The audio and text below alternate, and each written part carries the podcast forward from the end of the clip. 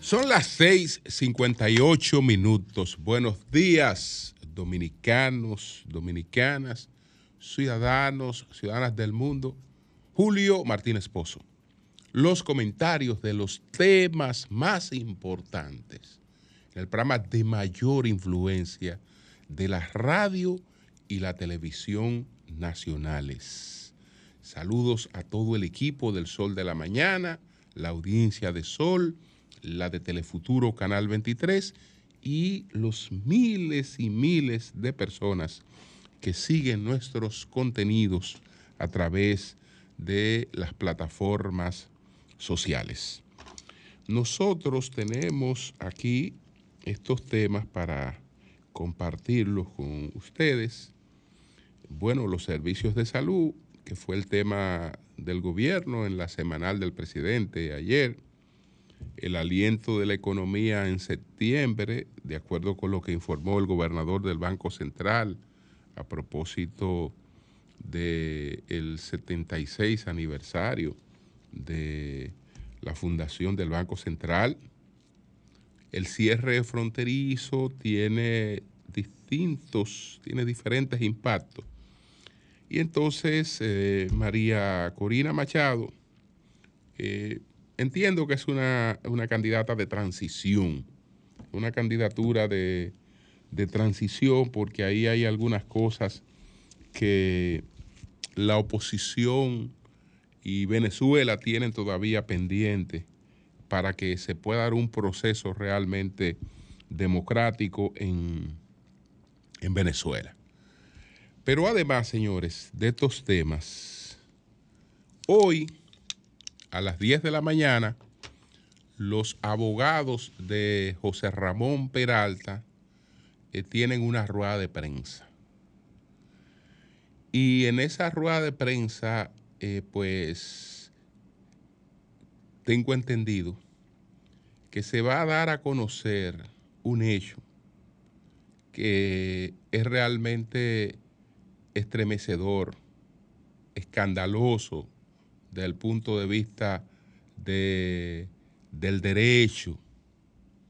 Y no estoy hablando de un reclamo de la libertad de de José Ramón en, en ese caso, eh, porque eso ellos tienen que hacerlo ante, ante jueces eh, con eh, los recursos adecuados, sino que es una cosa que revela cómo muchas de estas cosas se articularon como caña para el ingenio, como caña para el ingenio para más adelante ir dejando evidencias de que hubo expedientes que se articularon a lo viva la Virgen, como dicen en España, a lo viva la Virgen, a lo viva la Virgen, porque de lo que se trata es algo que no tengo conocimiento de que se eh, haya registrado eh, aquí por lo menos como noticia, como información eh, relacionada con sometimientos judiciales. Con sometimientos judiciales. Se lo puedo resumir, por lo menos en lo que tengo conocimiento hace un tiempo. Y eh, ellos es ahora que han decidido dar a conocer esto. Pero se lo puedo resumir hay un testigo, hay un testigo que dice haberle eh, entregado un dinero a José Ramón Peralta para campaña. Ese testigo tenía la soga al cuello, tenía la soga al cuello y entonces le dice, mira, tú o me dices esto aquí o me firme esto aquí o ya tú sabes, es tus negocios, eh, todo tú, tú, te quiebra y está preso. ¿Dónde hay que firmar y qué es lo que hay que decir? Y bueno, eh, que tú le diste un dinero a esa persona para campaña, tú tienes que decirme esto. Bueno, sí, está bien. Ojalá que no me pidan que, que yo diga que le di un dinero a mi mamá. Porque en las condiciones en las que está esa persona ahorcada, ahorcada, eh, eh, porque es ahorcada, es con una pistola en la 100, que, usted está, eh, porque es, la salvación. Mira, tú o te salva o me dice esto. Perfecto. En esas condiciones, señores, cualquiera dice cualquier cosa. Pero no es que cualquiera dice cualquier cosa. Es que se dio como el diablo anda suelto. Como el diablo anda suelto. Resulta que lo que se hizo fue la repetición de un interrogatorio que se usó en otro expediente y la persona dice lo mismo, haber, haber hecho lo mismo, pero en un caso en el que no está involucrado eh, la persona que menciona posteriormente y resulta que el mismo testimonio está en dos procesos totalmente distintos. Si ustedes han visto eso alguna vez en la justicia dominicana, eh, pues eh, por favor, me informan. Pero ya veremos los detalles de, ese, de, esa, de, esa, de esa situación. Y bueno, hay muchas personas que le formulan críticas a, a lo que se denomina, a lo que mi ley denomina ahora la casta periodística, etcétera, y se refiere, eh, por ejemplo, en casos como estos, que mucha gente dice, bueno, es que aquí la preocupación es por los justiciables eh, que tienen poder político y que tienen poder económico. Aquí no hay preocupación por los justiciables que son desarrapados. Y entonces se quiere culpar a quienes hacemos este tipo de comentarios o a los propios jueces de que las cosas sean así. Y ahí hay buena intención tal vez por un lado, pero hay populismo. Hay populismo por otro lado. Hay populismo por otro lado. Porque es verdad que hay una igualdad eh, de todos consagrada constitucionalmente, es decir, que todos ante la constitución somos iguales. Pero esa, eso no es así, lamentablemente. Y si queremos transformar la sociedad, tenemos que hablarle a la gente claro, eso no es así. Esa es una igualdad formal consagrada ante la Constitución. Decía Abraham Lincoln, que fue eh, el abolicionista, el líder abolicionista de los Estados Unidos, el que abolió la esclavitud, para que no, no lo vengan a confundir con otras personas, que es verdad que todos somos iguales al nacer pero es hasta ahí solamente que somos iguales. Entonces, señores, si queremos criticar ese tipo de cosas, tenemos que irnos a las raíces, a la filosofía de las leyes. La gente entiende que cuando estamos hablando del Código Napoleónico de 1810, sencillamente se está hablando de un código que es viejo, que es obsoleto, y que por eso se cita, porque es obsoleto y ya es viejo y hay que cambiarlo. Cuando se habla de que nosotros estamos basados en el Código Napoleónico de 1810, eso está dando otra información. Eso está dando la información de que nosotros estamos hablando de un código burgués, liberal, que ha regido el derecho en, gran parte de, de Occidente. Y lo, que, lo que ocurre con las leyes es que la igualdad que la constitución consagra es una igualdad ante las leyes, pero eso se llama igualdad formal. Eso no es igualdad real en el derecho, eso no es igualdad real, porque la, todos somos iguales ante la ley, pero eh, hay que tener los mecanismos para eh, hacer valer esa, esa igualdad, esa igualdad para, para, para, hacerla valer y no todos tenemos la, las posibilidades de eso. Entonces ahí hay desigualdades que corregir, pero esas desigualdades no la crea un juez, no la crea un juez porque ¿cómo podemos responsabilizar a un juez y decir, mire, ¿y por qué el juez eh, no trata así a Juan de los Palotes? ¿Por qué el juez no trata a Juan de los Palotes y no le protege los derechos a Juan de los Palotes? Bueno, al juez le, le dicen, y tiene, y tiene unas leyes ante las que todos somos iguales, que para él eh, tomar en cuenta eh, situaciones de una medida de coerción, por ejemplo, él tiene que tomar la naturaleza de los hechos, porque no es lo mismo, no son los mismos hechos de sangre, no son los mismos personas que representan un peligro para la sociedad, un peligro para la sociedad, para sus propios vecinos, para sus propios congéneres, que son un peligro público en libertad, eh, vinculados con hechos, con hechos de sangre, que eh, con eh, delitos económicos. Eso no tiene, no tiene la misma connotación. Una cosa no tiene la misma connotación, pero además de que una cosa no tiene la misma connotación, al juez le dicen que él tiene que evaluar las posibilidades que tiene esa persona de no evadirse de un proceso. De no evadirse de un proceso. Entonces hay un tema que se llama el arraigo, que no es solo eh, económico, es social. Entonces, no es verdad que todo el mundo puede confluir de la misma manera en, esas circunstancias, pero eso no, no, es una cuestión que la crea quien se refiere a la, a la vulneración de esos derechos, ni la crea el juez cuando hace valer esos derechos. Eso, eso, está, eso, es, eso está en las leyes. Ahora, ¿cuál es mi exhortación? ¿Queremos leyes distintas?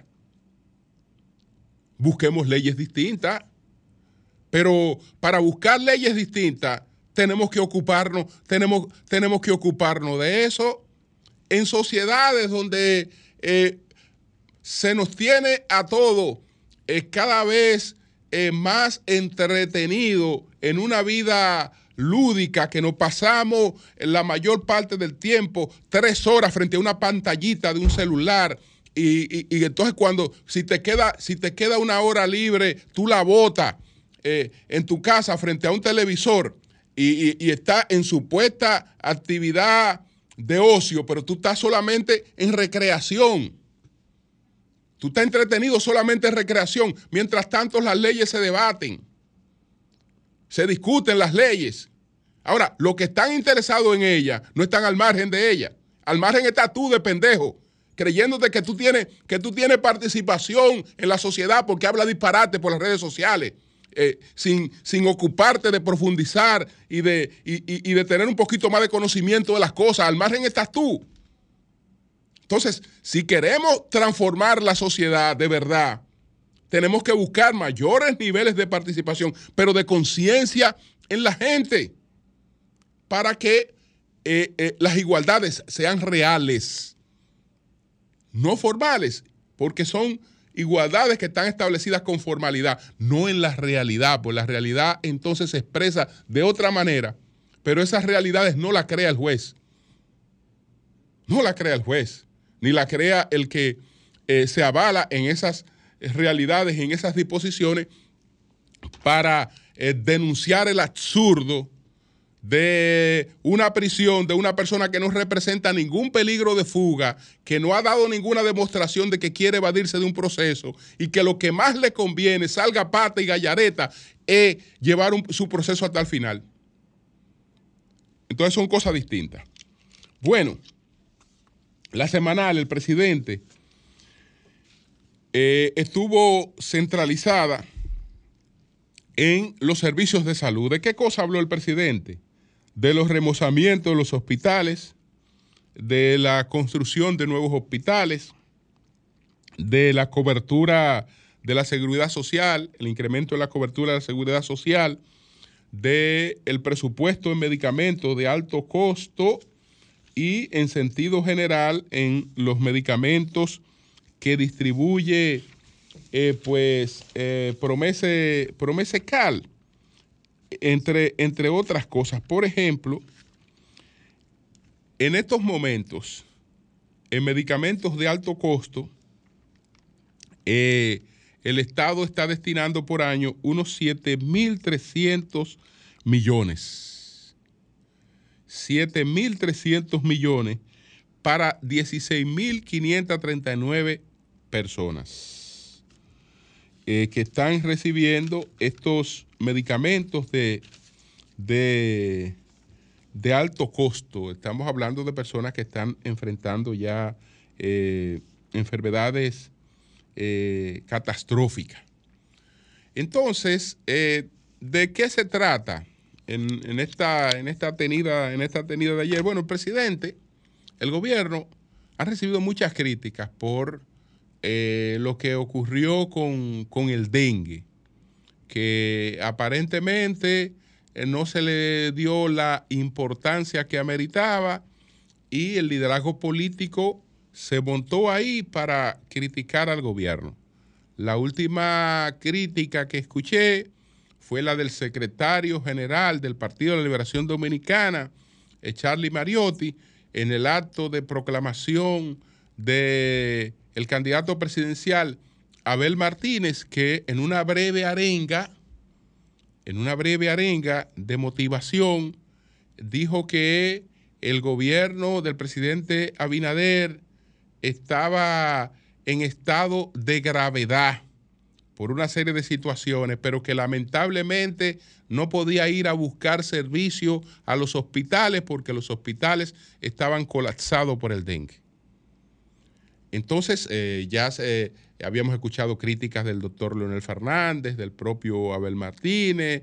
Eh, el gobierno eh, ha querido, pues, demostrar que no hay un colapso en los hospitales, que la situación del dengue está bajo control, que no ha habido alteración de eh, los datos con relación a, las muertes a causa de, del dengue ni de los internamientos y eh, que eh, los operativos que se empezaron la semana pasada pues han tenido, han tenido algún efecto. Sobre, sobre esto, básica, e, este fue el enfoque de, de lo que, de lo que ocurrió ayer en esta, en esta tenida, esta eh, semanal, hubo una gran participación de comunicadores de, de Santiago de los Caballeros y ahí se pasó como de costumbre al tratamiento de otros temas, donde cada quien, eh, porque una cosa es el tema central que agota el presidente, que le pide a cada uno de los funcionarios eh, hacer sus aportes, pero después los presentes quedan en libertad de preguntar sobre cualquier tema que no sea un tema político electoral. Y entonces ahí eh, se abrieron las, las preguntas, eh, como había una buena presencia de comunicadores de Santiago, ellos aprovecharon algunos temas regionales y bueno, uno que es no, no tan nacional, porque Esteban Rosario le preguntó al presidente sobre el tema del director de la policía, que por ley ya estaba vencido y dijo que el presidente no tenía facultad para violar la ley en ese sentido. Y el presidente lo que le respondió fue que en los próximos días habrá una, una respuesta sobre, sobre ese tema. Y eh, en sentido general, eh, hay informaciones ahí sobre lo que ha ocurrido con nuevos hospitales que están a cargo del, del MIBET y que sabemos que ha habido un, ritmo eh, ahí que ha sido eficiente con relación a, lo que son las construcciones de los hospitales. Los remozamientos no están a cargo del MIBET, sino están a cargo del Servicio Nacional de, de Salud. Y por esa parte, el gobierno quiso mostrar otra, otra cara de, de la situación. Eh, las muertes eh, maternas, eh, los decesos maternos en el 2023 se han reducido un 35% en comparación con el 2021, según informó el presidente Abinader. Hay algo que él dijo, y ahora esto lo voy a asociar con otro tema entonces paso al tema del impacto del cierre de la frontera. Porque el presidente ahí dijo con relación a los productores avícolas que hay cinco asociaciones y que hay a dos de ellas que se le ha convocado eh, al Ministerio de Agricultura a reuniones y no han acudido. Y las exhortó a acudir, las exhortó a acudir, planteando que eh, el diálogo era permanente, que el gobierno estaba en una disposición de diálogo permanente. Entonces, desde luego que si a gente que está experimentando pérdidas eh, se le llama, esa gente eh, quisiera estar donde se le llama, porque quieren buscar soluciones a sus, a sus problemas, no quieren dejarse quebrar. Entonces, es evidente que si dos entidades no han escuchado es porque entienden que lo que se está planteando no son soluciones. No son soluciones. Entonces, yo creo que esto hay que, hay que ya verlo eh, en, sentido, en sentido más integral. ¿Qué pasa con los productores avícolas? Bueno, el gobierno, y ayer reiteraba el ministro Limber Cruz, nosotros vamos a seguir comprando huevos. Bueno, en la economía esa no es una solución, es un paliativo, pero no es una solución, porque el gobierno tendría que disponer en estos momentos de un subsidio generalizado a todos los productores avícolas, generalizado. Y usted dirá, no, eso nada más tiene que ser a los que están dejando de vender sus huevos en Haití. ¿Qué es lo que está haciendo el gobierno? Como tú estás dejando de vender tu huevo en Haití, eh, yo me estoy quedando con 22 millones de huevos. Eh, déjame buscarte a ti que estás dejando de vender tus huevos en Haití una compensación. Que no te va a reponer las pérdidas, pero te estoy dando una compensación. Perfecto. Lo que pasa es que esos huevos que el gobierno eh, compra a los que dejan de mandar eh, Haití, esos huevos el gobierno lo incorpora al mercado. Al incorporarlo al mercado, arruina a todos los demás productores.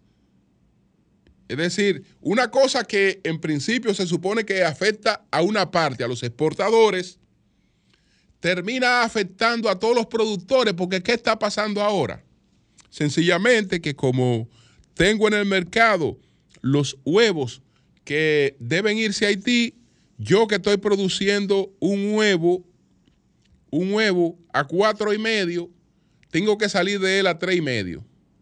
Entonces hay una pérdida generalizada en el sector que no se puede abordar sencillamente con una medida especial dirigida a una parte de esos productores, porque el, efecto de lo que está ocurriendo ahí afecta a todos los productores. No importa que usted no envíe un huevo a Haití. A usted le afecta eso porque le coloca el precio de los huevos por debajo de los costos de producción.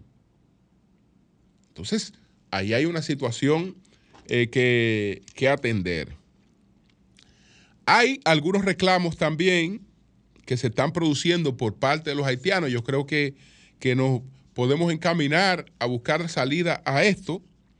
Ellos están diciendo, bueno, el problema es que tiene que haber una apertura de doble vía.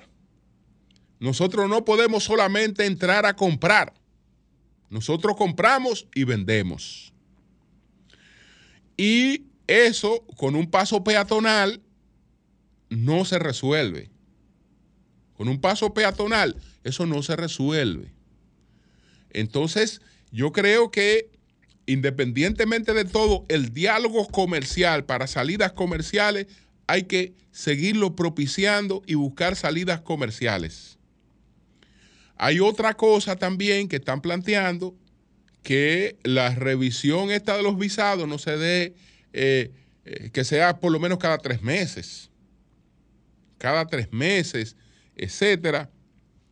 Y algunas cosas en las que nosotros estamos en la necesidad de irnos poniendo de acuerdo. porque de lo contrario, el efecto eh, económico de una medida que tuvimos la necesidad de tomar porque estábamos discutiendo eh, cosas que tenían otra trascendencia y probablemente esa medida ha, contribuido a acelerar eh, decisiones en la comunidad internacional. Pero tiene efectos porque en principio puede incluso redituar beneficios eh, en términos de posicionamiento, pero eh, con el correr de los días, en la medida en que se va dando un cúmulo de pérdidas, yo mencioné a un solo sector, pero en lo propio está ocurriendo con otros sectores y te repito, como en la economía todo se comunica, lo que afecta a los exportadores de un producto termina afectando también a los no, a los no exportadores de ese producto. Le termina dando en la madre también a los que no exportan ese producto. Entonces, eh, realmente ahí tenemos que abocarnos a buscarle, a buscarle una salida, es decir, tiene que haber eh, intercambio de vehículos eh, en la que la gente pueda transitar hacia ambos lados para eh, crear una situación más dinámica del comercio, porque eh, soluciones alternativas, cualquiera que tomemos, serán paliativos que no nos permitirán enfrentar el caso en términos, en términos reales. Bueno, entonces, señores, está lo de la economía. El informe que ha dado el gobernador del Banco Central de la República Dominicana, resulta que el mes de septiembre ha sido un mes de cierto aliento económico. Hemos tenido cierto aliento económico en septiembre. El gobernador del Banco Central de la República Dominicana, don Héctor Valdés Albizu, anunció que el indicador, el indicador mensual de actividad económica, IMAE, registró un crecimiento interanual de 3.1% en septiembre de 2023, la tasa más alta del presente año.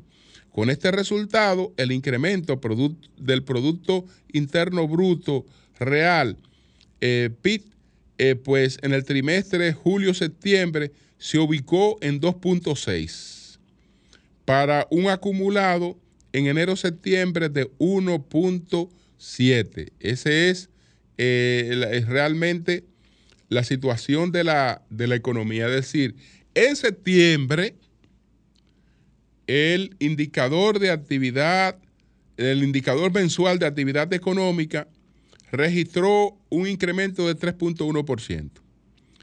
A pesar de la situación que tenemos con la frontera. Pero eso, desde luego, que tiene que estar asociado a temas de los inventarios eh, de fin de año. Entonces, Valdés Alviso ofreció los datos en su acostumbrada locución con motivo del aniversario de la institución en el 76 año de su fundación. Agregó que conforme a los últimos datos disponibles, la mayor contribución enero-septiembre provino de hoteles, bares, restaurantes, que creció 10.9, mantenimiento, manteniendo el gran dinamismo exhibido a lo largo del año. Solo en septiembre el país recibió 478.792 turistas por vía aérea, acumulando un récord de ocupación hotelera de un 75%. Si a esto se suman los más de 1.607.360 eh, cruceristas que visitaron el país en enero-septiembre, el total de visitantes sumó 7.630.933, otro hito histórico para el turismo. Es decir, que ha sido el turismo el principal empujador de esta eh, dinámica que hubo en el mes de septiembre.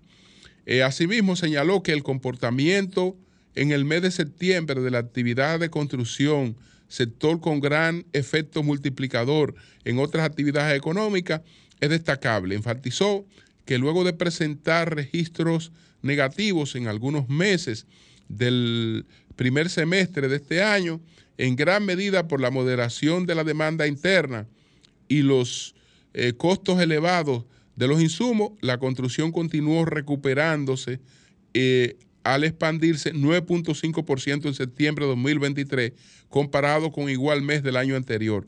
Entonces, esa es la situación en términos de lo que ocurrió en el mes de septiembre y el, eh, esto eleva un poquito el, promedio de crecimiento que teníamos eh, hasta, hasta, este, hasta este momento. Entonces, nos queda lo de Venezuela, lo de eh, María, María Corina Machado, que fue escogida como la candidata presidencial de la, de la oposición eh, venezolana para enfrentarse al chavismo en unas elecciones que deben llevarse a mediados del año 2024, en el segundo semestre del año 2024. La verdad es que a mí me parece a mí me parece que la oposición venezolana debe eh, vestirse despacio para ir más deprisa. Debe vestirse despacio para ir más deprisa. Unas elecciones en apenas eh, ocho o nueve meses no creo que haya garantía de que se pueda montar un proceso que no sea el de ir a legitimar eh, al gobierno, de ir a legitimar que el chavismo se imponga en otras elecciones. No importa lo que digan las encuestas. En Venezuela, en estos momentos, no están dadas las condiciones para un proceso electoral eh, con libertad. Entonces hay que crear esas condiciones primero. Hay que crear un arbitraje eh, independiente. A mí me parece muy rápido que la semana anterior se haya anunciado el acuerdo entre el gobierno y los opositores y que una semana después la oposición haya montado unas primarias y haya escogido una candidatura. Eh, eso a mí me parece muy, muy rápido, independientemente de que le deseo suerte eh, a Marina Corina Machado y sé de su historia. Sé de su historia como una mujer eh, luchadora, una mujer con mucho, con mucho coraje. Pero, ¿qué ocurre? Que en estas condiciones yo veo a una oposición venezolana muy debilitada. Yo creo que hay que seguir avanzando en las negociaciones. Y seguir avanzando en las negociaciones significa que los líderes políticos venezolanos que hoy no pueden estar activando en la política porque tienen impedimentos similares a lo que tiene eh, María eh, Corina Machado, pues puedan ser reactivados, puedan ser reactivados, porque veo a distancia que las principales figuras políticas de esa oposición eh, no, están, no están integradas a ese proceso, aunque, aunque le estén dando cierto apoyo aunque, le estén dando cierto apoyo.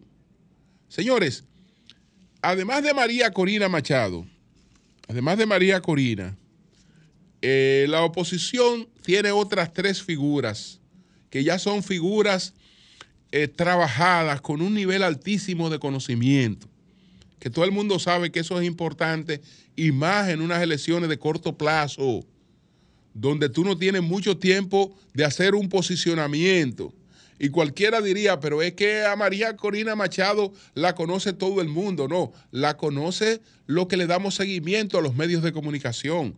Pero en Venezuela ni siquiera eso, porque sabemos que todos esos medios han estado censurados. La radio, la televisión, todo eso ha estado bajo censura. Los líderes políticos eh, solo tienen el espacio de las redes sociales. Entonces, no han tenido, no han tenido un nivel de, de exposición. Entonces, hay tres figuras que yo la noto distante de este proceso. Está la última figura levantada por Venezuela y eh, con un gran nivel de conocimiento y un posicionamiento nacional y mundial, que es Juan Guaidó. Está eh, prácticamente en el exilio en Estados Unidos, con órdenes de, de, prisión que tienen que resolverse para que pueda integrarse a la actividad política, eh, a, movilizar a Venezuela. Está Enrique Capriles. Enrique Capriles eh, ha sido candidato presidencial en dos oportunidades que enfrentó a Chávez. Es decir, la persona que tiene la mayor expertise en campañas políticas presidenciales en Venezuela opositora se llama Enrique Capriles. Incluso cuando María Corina Machado compitió en unas primarias con Enrique Capriles, María Corina Machado sacó un 3% y Enrique Capriles sacó un 64%. Y está Leopoldo López. Está Leopoldo López. Entonces, un proceso con las principales figuras a distancia a distancia, eh, no hay una garantía de una movilización del voto opositor. No la hay. No la hay. Una garantía de una movilización del voto, del voto opositor. Yo creo que ellos debieron darse un poco más de tiempo, exigir otras condiciones. Y en cuanto a las primarias, ¿qué pasa con las primarias? Bueno, en las primarias ahora su reconocimiento queda a voluntad, yo no sé de quién, porque las primarias no se hicieron bajo la supervisión del Consejo Nacional Electoral. Entonces, la credibilidad de lo que ocurrió allí no está transparentada, porque un grupo de partidos, ellos mismos, hicieron unas primarias y dijeron que ahí concurrieron 1.6 millones de personas. Y que de esos 6.6 eh, millones que concurrieron, ella sacó 1.400.000 votos. Eso realmente eh, es difícil de creer en un proceso de corto plazo y que no fue supervisado, aunque haya sido verdad. Entonces, no hay, no hay realmente esperanza de que ahí no ocurra otra cosa, por lo menos al corto tiempo, que no sea la reafirmación del chavismo. Cambio y fuera.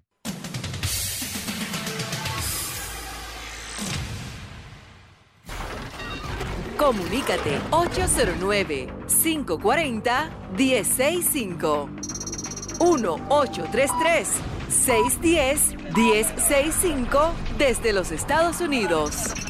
Sol 106.5, la más interactiva. Buenos días, adelante, buenos días. Buen día, Julio, ¿cómo está? Adelante, adelante.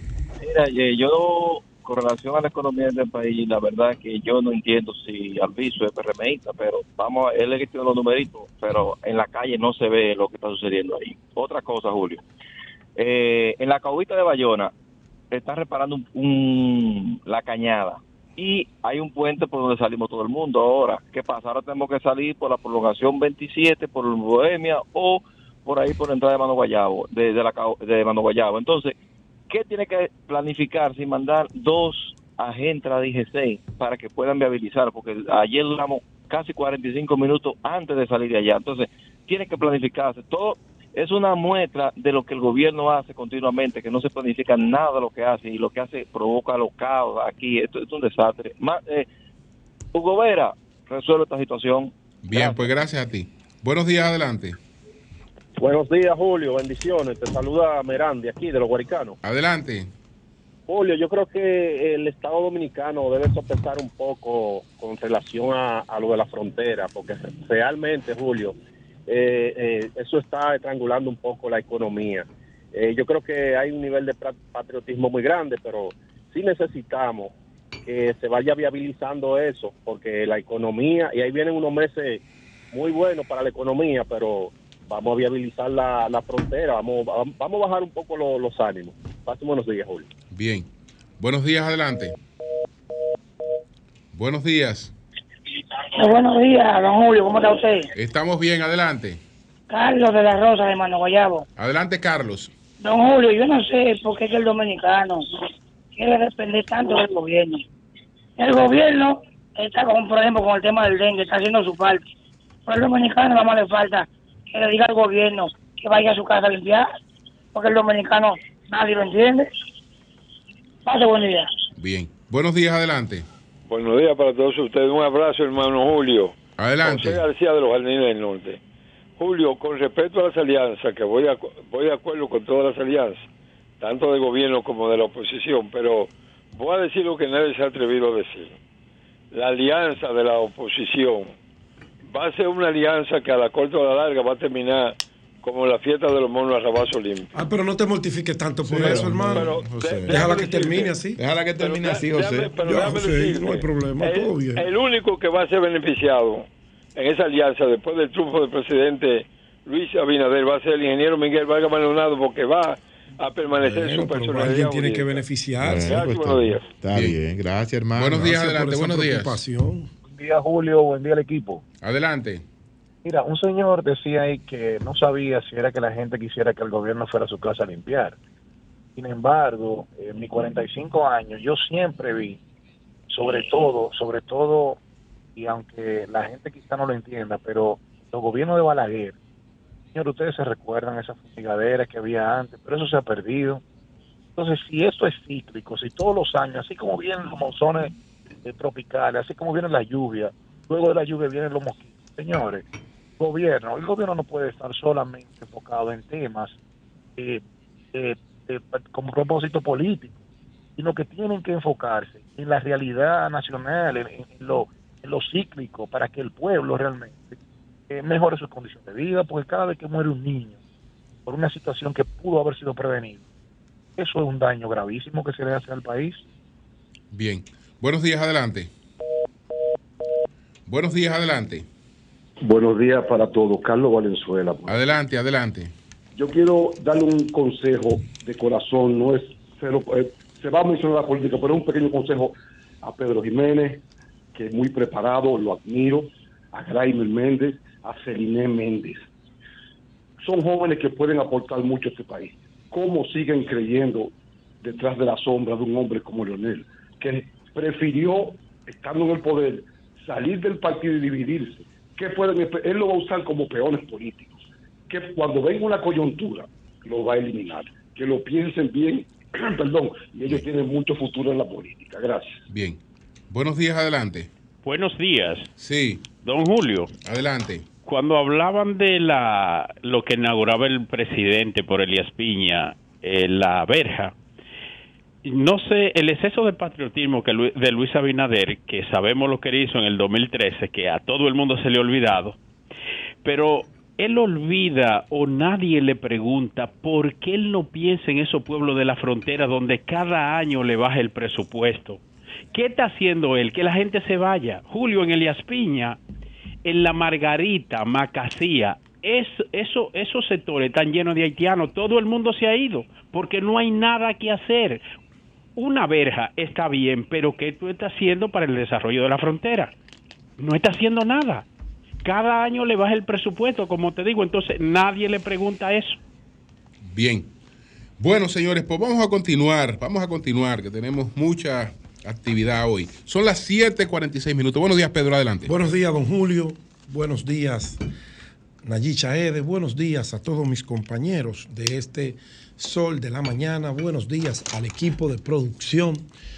Buenos días a todos nuestros amables televidentes, radio escucha y cibernautas. Aquí estamos. Gracias por preferirnos cada mañana en este su espacio, el más influyente de toda la radio y la televisión dominicana y gran parte de Latinoamérica. Bueno, varios temas eh, pues ocupan la atención de hoy, pero quiero iniciar saludando a mi gran amiga y colega Loreni Solano, que en el día de ayer lanzó su nuevo proyecto de televisión a través de RNN en una actividad bastante vistosa, muy bien organizada y muy concurrida, personalidades del mundo de la política, del mundo de la comunicación, del mundo de los negocios, estaban allí presentes, fue un ambiente muy distendido, muy agradable, tenía mucho tiempo que no me sentía así tan cómodo, porque vi tantos amigos allí que uno le tiene cariño y a veces, a veces uno no, no tiene por las agendas que tenemos cada uno de nosotros de de visitarnos, de compartir, pero cuando se dan este tipo de eventos, pues se aprovechan. Recibí un abrazo, como siempre, muy efusivo de nuestra gran amiga, la alcaldesa de la capital, Carolina Mejía. La gente se quedaba sorprendido de ese cariño y es que eh, Carolina y yo tenemos una relación eh, de mucho respeto, de mucho cariño y no es para menos cada vez que nos encontramos en un lugar público o privado, ese abrazo viene porque viene y viene muy sincero. Aprovecho para enviarle un saludo a su padre, el expresidente Hipólito Mejía, que estuvo muy activo en el fin de semana por Europa. Un abrazo, Carolina.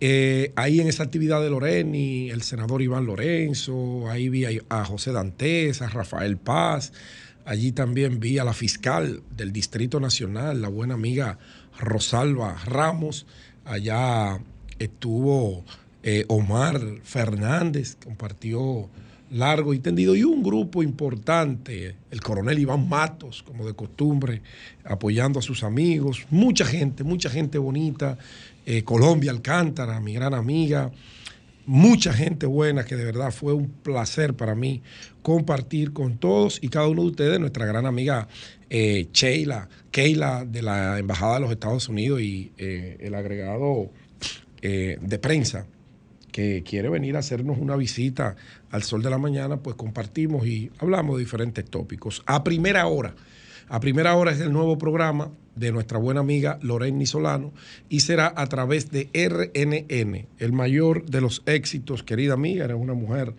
emprendedora y los emprendedores siempre reciben una retroalimentación positiva de los emprendimientos que hacen. Felicidades, enhorabuena. Luego, antes de pasar al tema, eh, el ingeniero Salcedo. Joan, atención, tienes un video que te envié. Eh, el ingeniero Salcedo, que es un gran amigo nuestro, es una persona que uno siempre tiene una comunicación muy fluida con él y él siempre trata de explicarnos, de buscar solución a las denuncias que sanamente nosotros hacemos a través de estos micrófonos. Para nadie es un secreto que durante muchos años he sido un portavoz y un representante de la sociedad con esos temas que vinculan gobierno-sociedad. La gente se acerca a nosotros, confía en el trabajo que hacemos y qué bueno que lo hacen. Y nosotros, pues, como un servicio, como una obligación que tenemos como periodistas con un programa del alcance como este, pues les hacemos el llamado a los funcionarios de los problemas que aquejan a esas comunidades. Teníamos tiempo hablando del tema del agua, se resolvió, sobre todo en el Gran Santo Domingo, luego volvió una ausencia del líquido, sobre todo en esa zona de la República de Colombia, de los Alcarrizos, de los girasoles, Ciudad Real y todo esto. Ayer recibí una llamada muy grata eh, con un audio extenso, muy explicativo por parte del ingeniero Salcedo, que le agradezco habérmelo enviado porque eso me obliga a informar a la ciudadanía, a esos sectores que siempre hemos estado eh, denunciando los problemas que les aquejan, sobre todo ese tema del agua, y eh, anunciar que ya se descubrió el porqué. Y yo lo decía, ahí tiene que haber un problema mayor, porque el tema de que esa agua no llegue tiene que ser por un problema mayor, porque no puede ser la sequía, porque ya la sequía salimos de ella. salimos de ella porque ha caído bastante agua y las presas tienen. Póngame el video, eh, Jovita, por favor. Miren esto que está aquí. Eso que ustedes ven ahí en nuestra televisión, que lo van a ver en las redes también, es una fuga de un área de más de 60 kilómetros de longitud. Una zona, una fuga que está ubicada en una zona inhóspita, por ahí por el kilómetro 40, dentro de lo que se denominan eh, los terrenos de la Granja Mora. Los terrenos de la Granja Mora. Y esa avería que comenzó la CAS hace una semana a identificar, porque ellos mismos no sabían cuál era el problema, cuál era el porqué de a los Alcarrizos, a los Girasoles, Ciudad Real, Villa Claudia, Villa Colombia, toda esa zona de por ahí no le estaba llegando el agua. Bueno, la razón en ese audio muy explicativo es esa fuga en el kilómetro 40.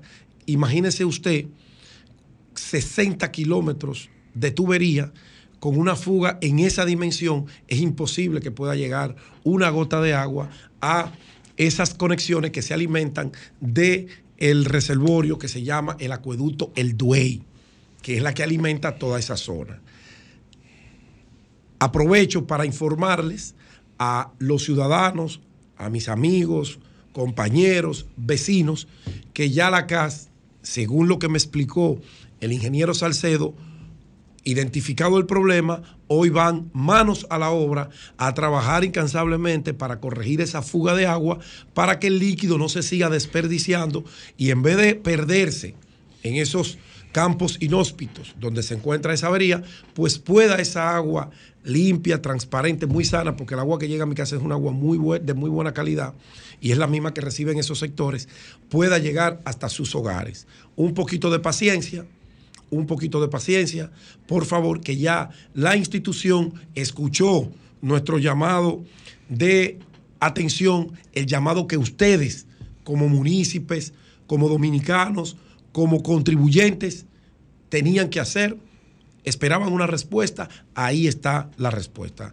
En un tiempo que no podemos determinar porque como bien me dijo el ingeniero, es una zona de un acceso difícil, pero ellos van a emplear todas las brigadas que sean necesarias para resolver ese tema y que ustedes allá en toda esa zona, desde el jardín botánico hasta los alcarrizos, puedan recibir el preciado líquido. Gracias, ingeniero Salcedo, por la información, porque esto va a llevar tranquilidad a la gente que está muy desesperada con el tema del agua.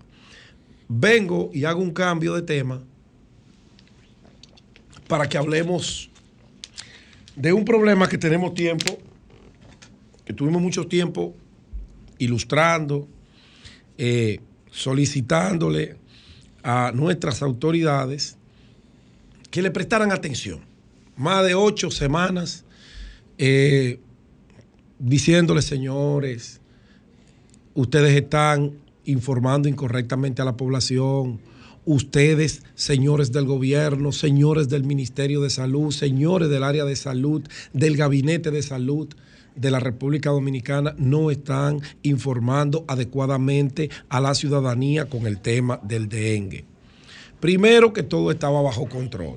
Después que aquí no se estaba muriendo nadie un discurso gubernamental ocultando el problema y una realidad del otro lado que no había forma alguna de poder ocultarla. No se tomaron las previsiones a tiempo, no se aplicó algo elemental en materia de salud y como bien dicen las autoridades, a un problema cíclico. Y si es cíclico, se supone que el protocolo de aplicación para la prevención y evitar la propagación de una enfermedad como el dengue, que si usted no la trata a tiempo, usted puede terminar en el cementerio como han terminado muchas almas, sobre todo jóvenes y adolescentes que han perdido la vida por un asunto elemental, básico. Saludo a Pablo Maquini. Elemental, básico, protocolo no es que el dengue no va a venir, claro que va a venir. Es verdad que es cíclico, pero hay un protocolo de aplicación que usted como gobierno, usted como ministro de salud, sabe que está ahí. Y el director de epidemiología tenía que aplicarlo. No había que esperar un mandato del presidente de la República. No había que esperar una orden. No había que esperar que venga el héroe a resolver el problema. Porque nosotros no podemos seguir con un gobierno de funcionarios completamente ajenos a la responsabilidad que le corresponde y que cuando se nos han muerto 20 gente es que por una pregunta periodística oportuna que le hacen al mandatario, que lo agarran fuera de base completamente, es que él se da cuenta del grave problema que tiene. Y él no encuentra cómo salir. Él es una persona sincera, pero si no maneja la información, no hay manera de que él pueda informar. Ah, vamos a convocar, está todo bien, todo bien. Y hubo que mandar de emergencia a los funcionarios a trabajar, a los que se le paga un sueldo. Vaya a trabajar, vago. No, los gobiernos no se manejan así. Porque para eso hay una cosa que se llama gerencia moderna, se delega función. Cuando usted designa a un funcionario con un decreto, usted le está delegando una función. Y ese ministerio, esa dirección general, tiene establecido cómo hacer cada una de las tareas que le corresponden. Están establecidas con la ley que los forma, que les da vida. Ah, no, pero no. Aquí hay que esperar que se muera medio país para que venga el presidente y dé la orden. No, no, así no se puede. ¿Y qué es lo que tú quieres? Entonces, no, no, no, espérate. Que, espérate, entonces, entonces, Bien. lo que yo quiero Bien. es que la gente trabaje, que los funcionarios eh, jueguen su rol. Lo que la ciudadanía quiere es que le presten atención a temas fundamentales como la salud de un país, que no lo cojan a chercha. Eso es lo que la ciudadanía quiere. Pero peor aún, se movilizaron todos los vagos del gobierno. Todos los vagos del gobierno se movilizaron el fin de semana a hacer lo que debieron hacer hace dos meses. Pero no, es mejor tener un tabaco en la mano, inhalar humo y tirarlo en un cigarro que ir a trabajar, a cumplir con el compromiso sagrado que le da la Constitución y que usted cobra un salario por eso. Ah, bueno, pero de buena primera, en dos días de trabajo, hoy dicen que disminuyó, qué sé yo cuánto por ciento el tema del dengue. Pero es verdad que ustedes se creen que están gobernando un país de estúpidos.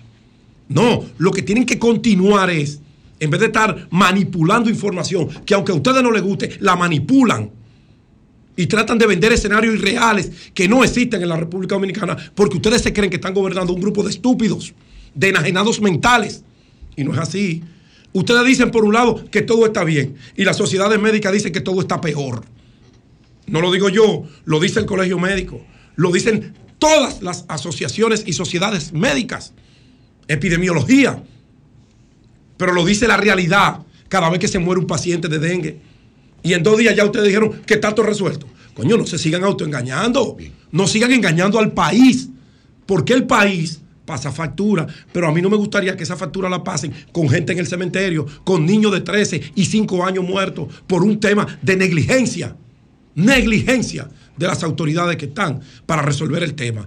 Sigan trabajando, no se detengan de trabajar, sigan fumigando, sigan limpiando, sigan eliminando los criaderos y den la información cuando la situación la tengan bajo control. Mientras tanto, yo les recomendaría, manden la nota de prensa de lo que están haciendo, pero no sigan mintiendo de que las, eh, de que las estadísticas están bajando, porque eso es mentira. Eso solo existe en la cabeza de ustedes. Cambio y fuera.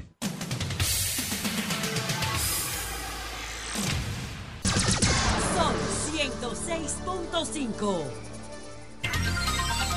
Señores, para esta tarde hay dos asociaciones de productores de huevo, Aso Huevo y Aproamoli, en Moca, que están convocando primero una misa y después una marcha. Tienen una misa a las 3 de la tarde y tienen en la iglesia Sagrado Corazón de Jesús y al terminar la misa se realizará una marcha hasta la Plaza del Agricultor de la avenida eh, Presidente Ramón Cáceres. Esperamos la participación de todos los productores de huevo del país, es decir, que no son solo con los productores de huevo de Moca. Estas dos asociaciones tienen esta actividad. No sé si el presidente se refirió a ellos cuando Bueno. aludió a dos asociaciones que dice que no han acudido a las reuniones, que él le pide que acudan porque el diálogo es permanente. Hoy estas tienen esta actividad de estas dos asociaciones Maestro, en Moca, ¿y con quién es que, ellos, que el presidente quiere que ellos se reúnan? con el ministro de Agricultura. ¿Para qué? Bueno, para hablar. Yo tengo contacto con todas esas asociaciones, porque tengo amigos productores en todos los rincones, desde los grandes hasta los pequeños. y la queja de ellos es que ahí lo que van es a perder el tiempo. Pero el, el maestro don Julio no Martínez Pozo, nada. en su comentario de esta mañana, al maestro. explicaba de manera muy clara lo que ocurre cuando el gobierno dice que le está comprando los huevos a algunos productores, huevos que van al mercado, que hace que la gente deje de comprar en esos otros lugares y entonces consuma esos huevos que están siendo subsidiados de alguna manera por el gobierno dominicano, lo que también afecta a esos otros productores de huevos de este país. De verdad que uno no entiende. Bueno, buenos días Marilena, adelante. Muy buenos días, gracias Julio. Buenos días a todos. Extraordinaria iniciativa del gobierno, este programa de transporte estudiantil que comenzó en enero eh, como un plan piloto, se ha ido extendiendo y ya lo que haría falta, bueno, eh, que puedan garantizar la sostenibilidad en el tiempo, el mantenimiento de estas unidades, un buen programa para crear conciencia entre los usuarios, niños, niñas y jóvenes para que cuiden estas unidades y que esto pueda extenderse al sector privado. Yo sé que esto no depende del gobierno, que debe ser una iniciativa de las escuelas, pero creo que el Minis- el Ministerio de Educación podría motivar a los colegios privados a que incorporen el transporte escolar colectivo. De esta manera se, se agiliza el tránsito, se reduce el tiempo de las personas para llegar a sus centros de estudio y centros de trabajo, en fin, se reduce enormemente los tapones en las horas picos, mañana, al mediodía, a la hora de llevar los niños a las escuelas y a la escuela y buscarlo, porque en vez de estar llevándolo en, unidades, en un carro donde van uno o dos estudiantes, lo irían en guagua. Entonces este programa de transporte estudiantil, por fin un programa que tiene un nombre sencillo, trae de transporte estudiantil, porque siempre ponen unos nombres tan largos que es difícil recordarlos. Aquí hubo creatividad, porque trae, tiene que ver con traer los estudiantes, y es un programa, un nombre que cualquiera recuerda.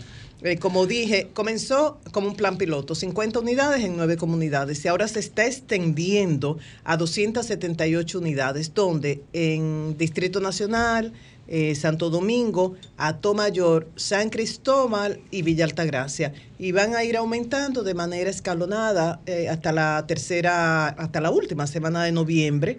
Se incorporarán otras unidades y luego en los próximos tres meses aspiran a que en febrero todo el país esté cubierto con este, estas unidades de transporte. ¿Se podrá sostener esto en el tiempo?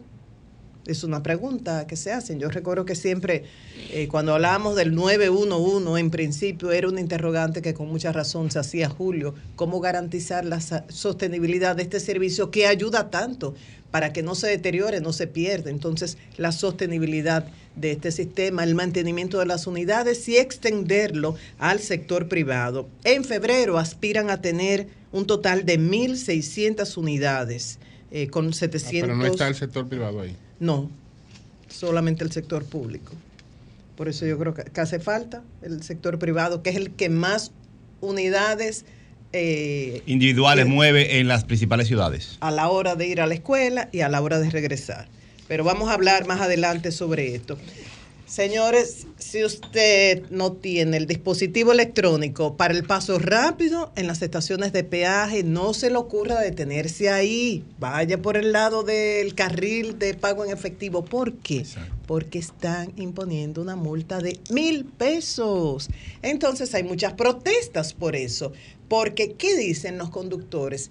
Bueno, ok, me están poniendo una multa a mí porque me puse en el carril de paso rápido y yo iba a pagar en efectivo. ¿Y qué ocurre cuando va un conductor con su dispositivo electrónico de que ya pagó y no puede pa- pasar por ese carril? Tiene que detenerse y sacar el efectivo y porque no funciona, aun cuando tenga saldo. Dice, y entonces yo no le puedo poner una multa al sistema. No. Exacto. No, entonces es eh, procede que se ponga multas cuando el sistema en sí mismo no está funcionando. Y muchas protestas. Gente que han pagado y cuando llegan al lugar dicen que ¿Y- no le aparece ¿Y un en qué están parados la multa? ¿En quién están parados? Exacto. Que- ¿Qué, qué dicen lo, qué lo obstrucción de tránsito es la ¿Qué lo causa. sustenta?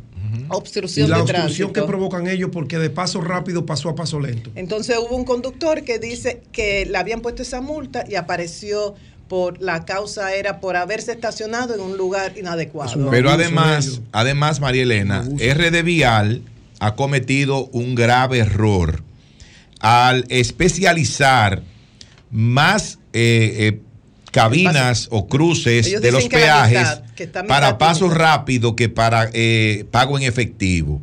Eh, creo que hay en el de las Américas unas seis, seis casetas o seis pasos que son para el paso rápido. Cuando todavía, todavía una gran parte de las personas que tienen vehículos de motor no tienen ese dispositivo. Estamos de acuerdo que hacia ahí debemos marchar. Pero todavía con cuatro, con cuatro pasos eh, para el paso rápido es más que suficiente y destinar por lo menos seis casetas para el pago en efectivo. Y creo, Najib, que la confianza hay que ganársela. Como tú dices, hacia ahí debemos ir. Todos queremos lograr eso. Todo el que ha viajado aspira a tener un sistema similar del al que disfruta cuando viaja. Inclusive usted alquila un vehículo fuera y generalmente le incluyen, ok, vamos a pagar, eh, que me incluya toda, todo el peaje. Y usted puede ir por el paso rápido porque eso ya está incluido en la suma que usted pagó al, al alquilar el vehículo. Pero uno debe sentir confianza en el sistema. Y hasta ahora, por las quejas de los conductores, por vivencias propias, uno no confía en el sistema y prefiere pagar en efectivo. Por otro lado, en cuanto a salud, Julio habló un poco de esto, de lo dicho ayer por el presidente. Siguen llenas las emergencias. Las emergencias llenas de personas con síntomas de dengue van buscando un diagnóstico, no hay una camilla donde puedan acostarse, a veces tienen que compartir eh, una cama entre, entre dos o esperar con, todos los síntomas y desesperados en una silla. El presidente respondiendo preguntas dice que no se están ocultando las cifras, dice, puede haber un error en la metodología, pero nunca vamos a caer en una deshonestidad de ocultar las cifras habló de 11 muertes hasta el momento y reiteró lo que había dicho en una rueda de prensa anterior de que una sola muerte es demasiado. También se refirió a las muertes maternas, dice que éstas se han reducido en un 35% desde el 2021 hasta la fecha 2023.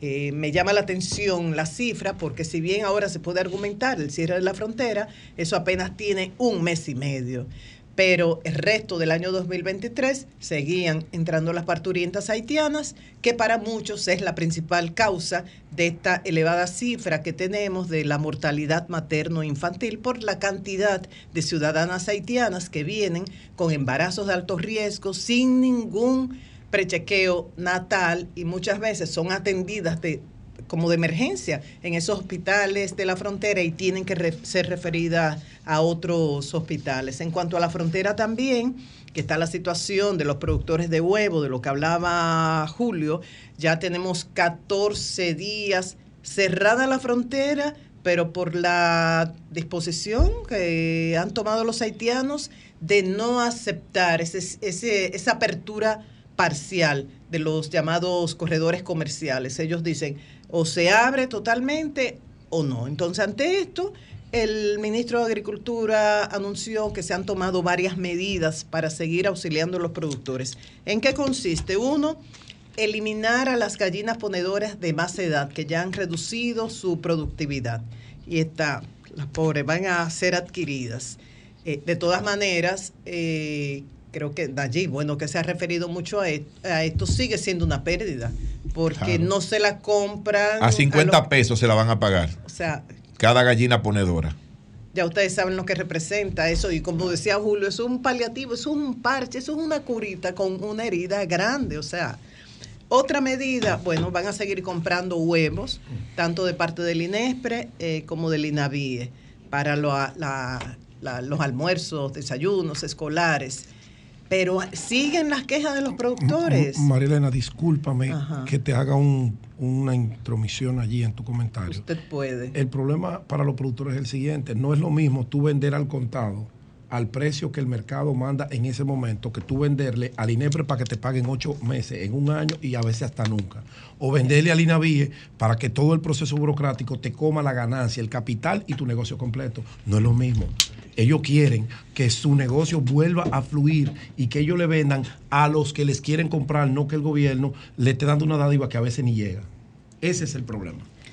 Eh, otra medida es reestructurar las deudas con el Banco Agrícola. Eh, entre otros puntos, posponer, por ejemplo, el pago de capital y evaluar la asistencia a otros productores que han tenido pérdidas, pequeños, medianos y grandes, no solamente a estos que ya han recibido asistencia. Estos son medidas eh, transitorias que pueden ayudar un poco, pero que no se pueden sostener por mucho tiempo. Así que seguimos dándole eh, poniendo atención a todo lo que ocurre en la frontera y las pérdidas que argumentan tener, con mucha razón, los productores de la zona.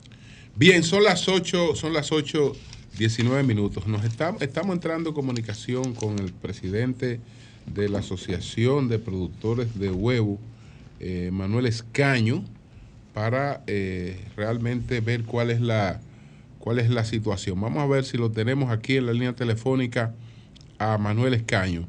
Buenos días, Manuel, adelante. Bueno, sí. Manuel, buenos días. Aló. Buen día.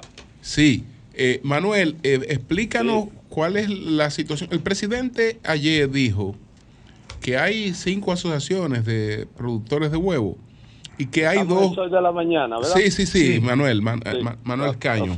Eh, estamos en vivo en el sol de la mañana. Entonces, Manuel, el presidente ayer dijo que hay varias asociaciones, que hay cinco, pero que hay dos asociaciones que no han querido acudir a las reuniones. ¿Cuáles son esas asociaciones y qué es lo que pasa? Bueno, e, esas son informaciones que le dan los funcionarios al señor presidente y lo ponen a decir ese tipo de cosas.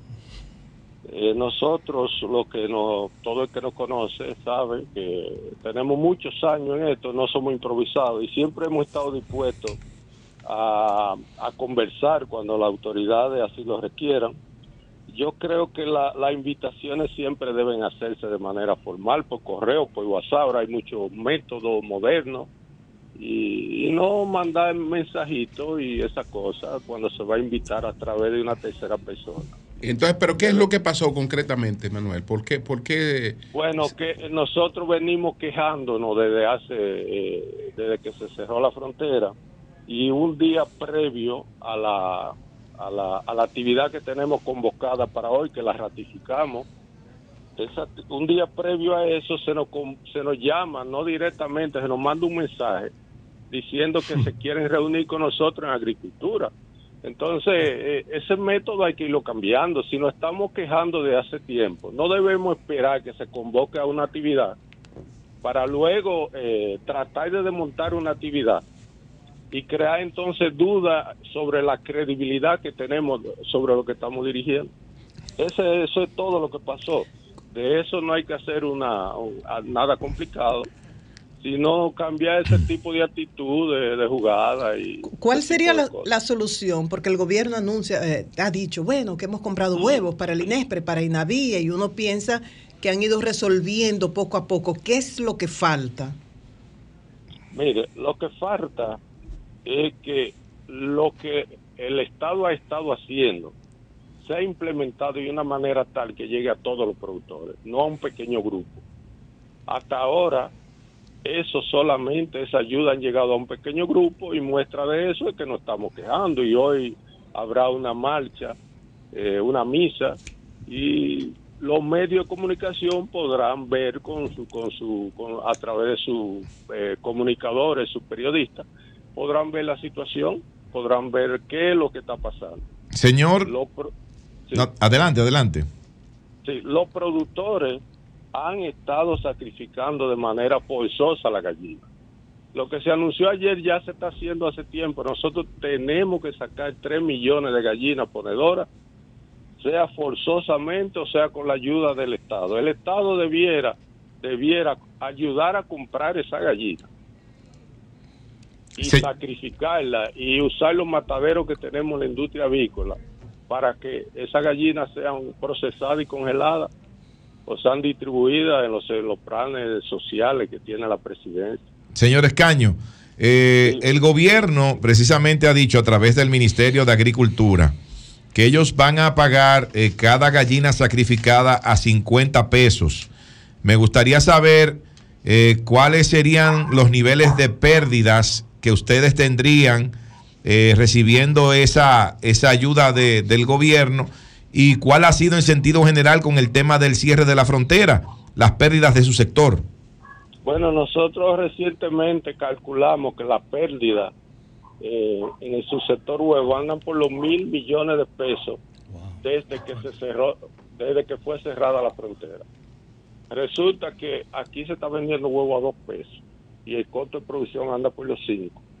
Sí. Si usted calcula los 300 millones que producimos en 40 y pico de días que tiene el cierre de la frontera por tres pesos, eh, eso le da el número. Sí. Eso no hay que ser muy, muy matemático, muy aritmético. Y con el, el caso de las gallinas, el, el 50 precio se pesos. las paga a 50 pesos. Eh, ¿Está bien el precio o, o- es muy bajo?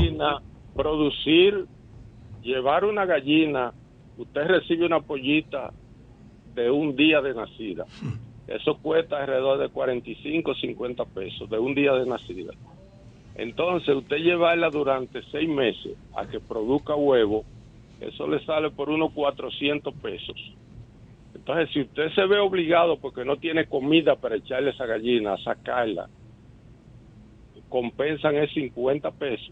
Sencillamente se nos estamos quedando muy lejos de la de, de lo que puede costar un, un animal Sí. de eso y del costo.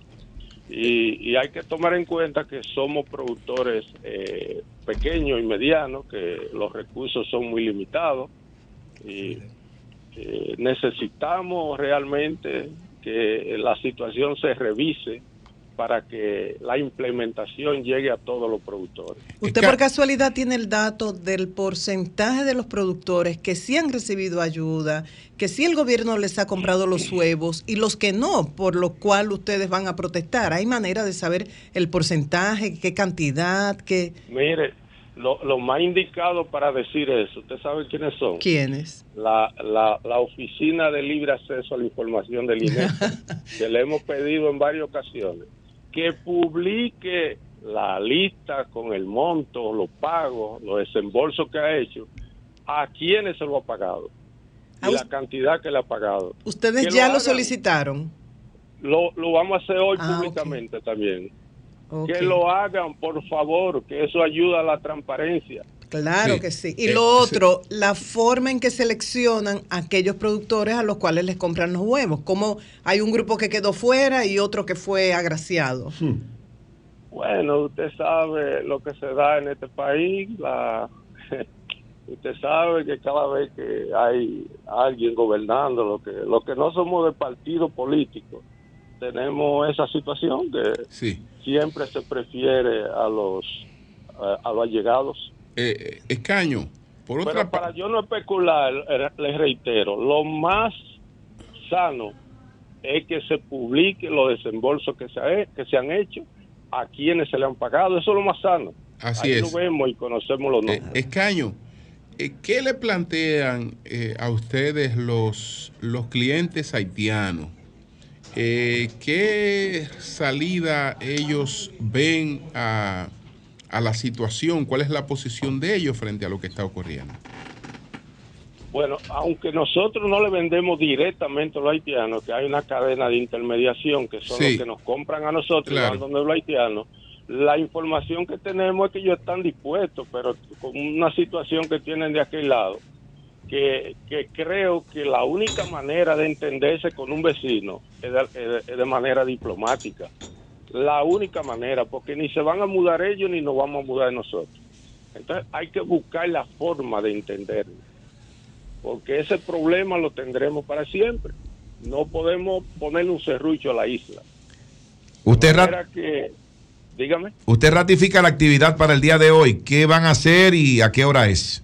bueno, hoy estamos llamando a todos los productores nacionales de huevos, no importa de qué institución, a qué institución, asociación pertenezcan, para que nos acompañen a las 3 de la tarde en la iglesia Sagrado Corazón de Jesús de la ciudad de Moca. Posteriormente, cuando termine la celebración de la Santa Misa, estaremos marchando por las calles de la ciudad. Bueno, pues muchas gracias a Manuel Escaño, que es el presidente de Asohuevos. Cambio Gracias fuera. a ustedes por el espacio.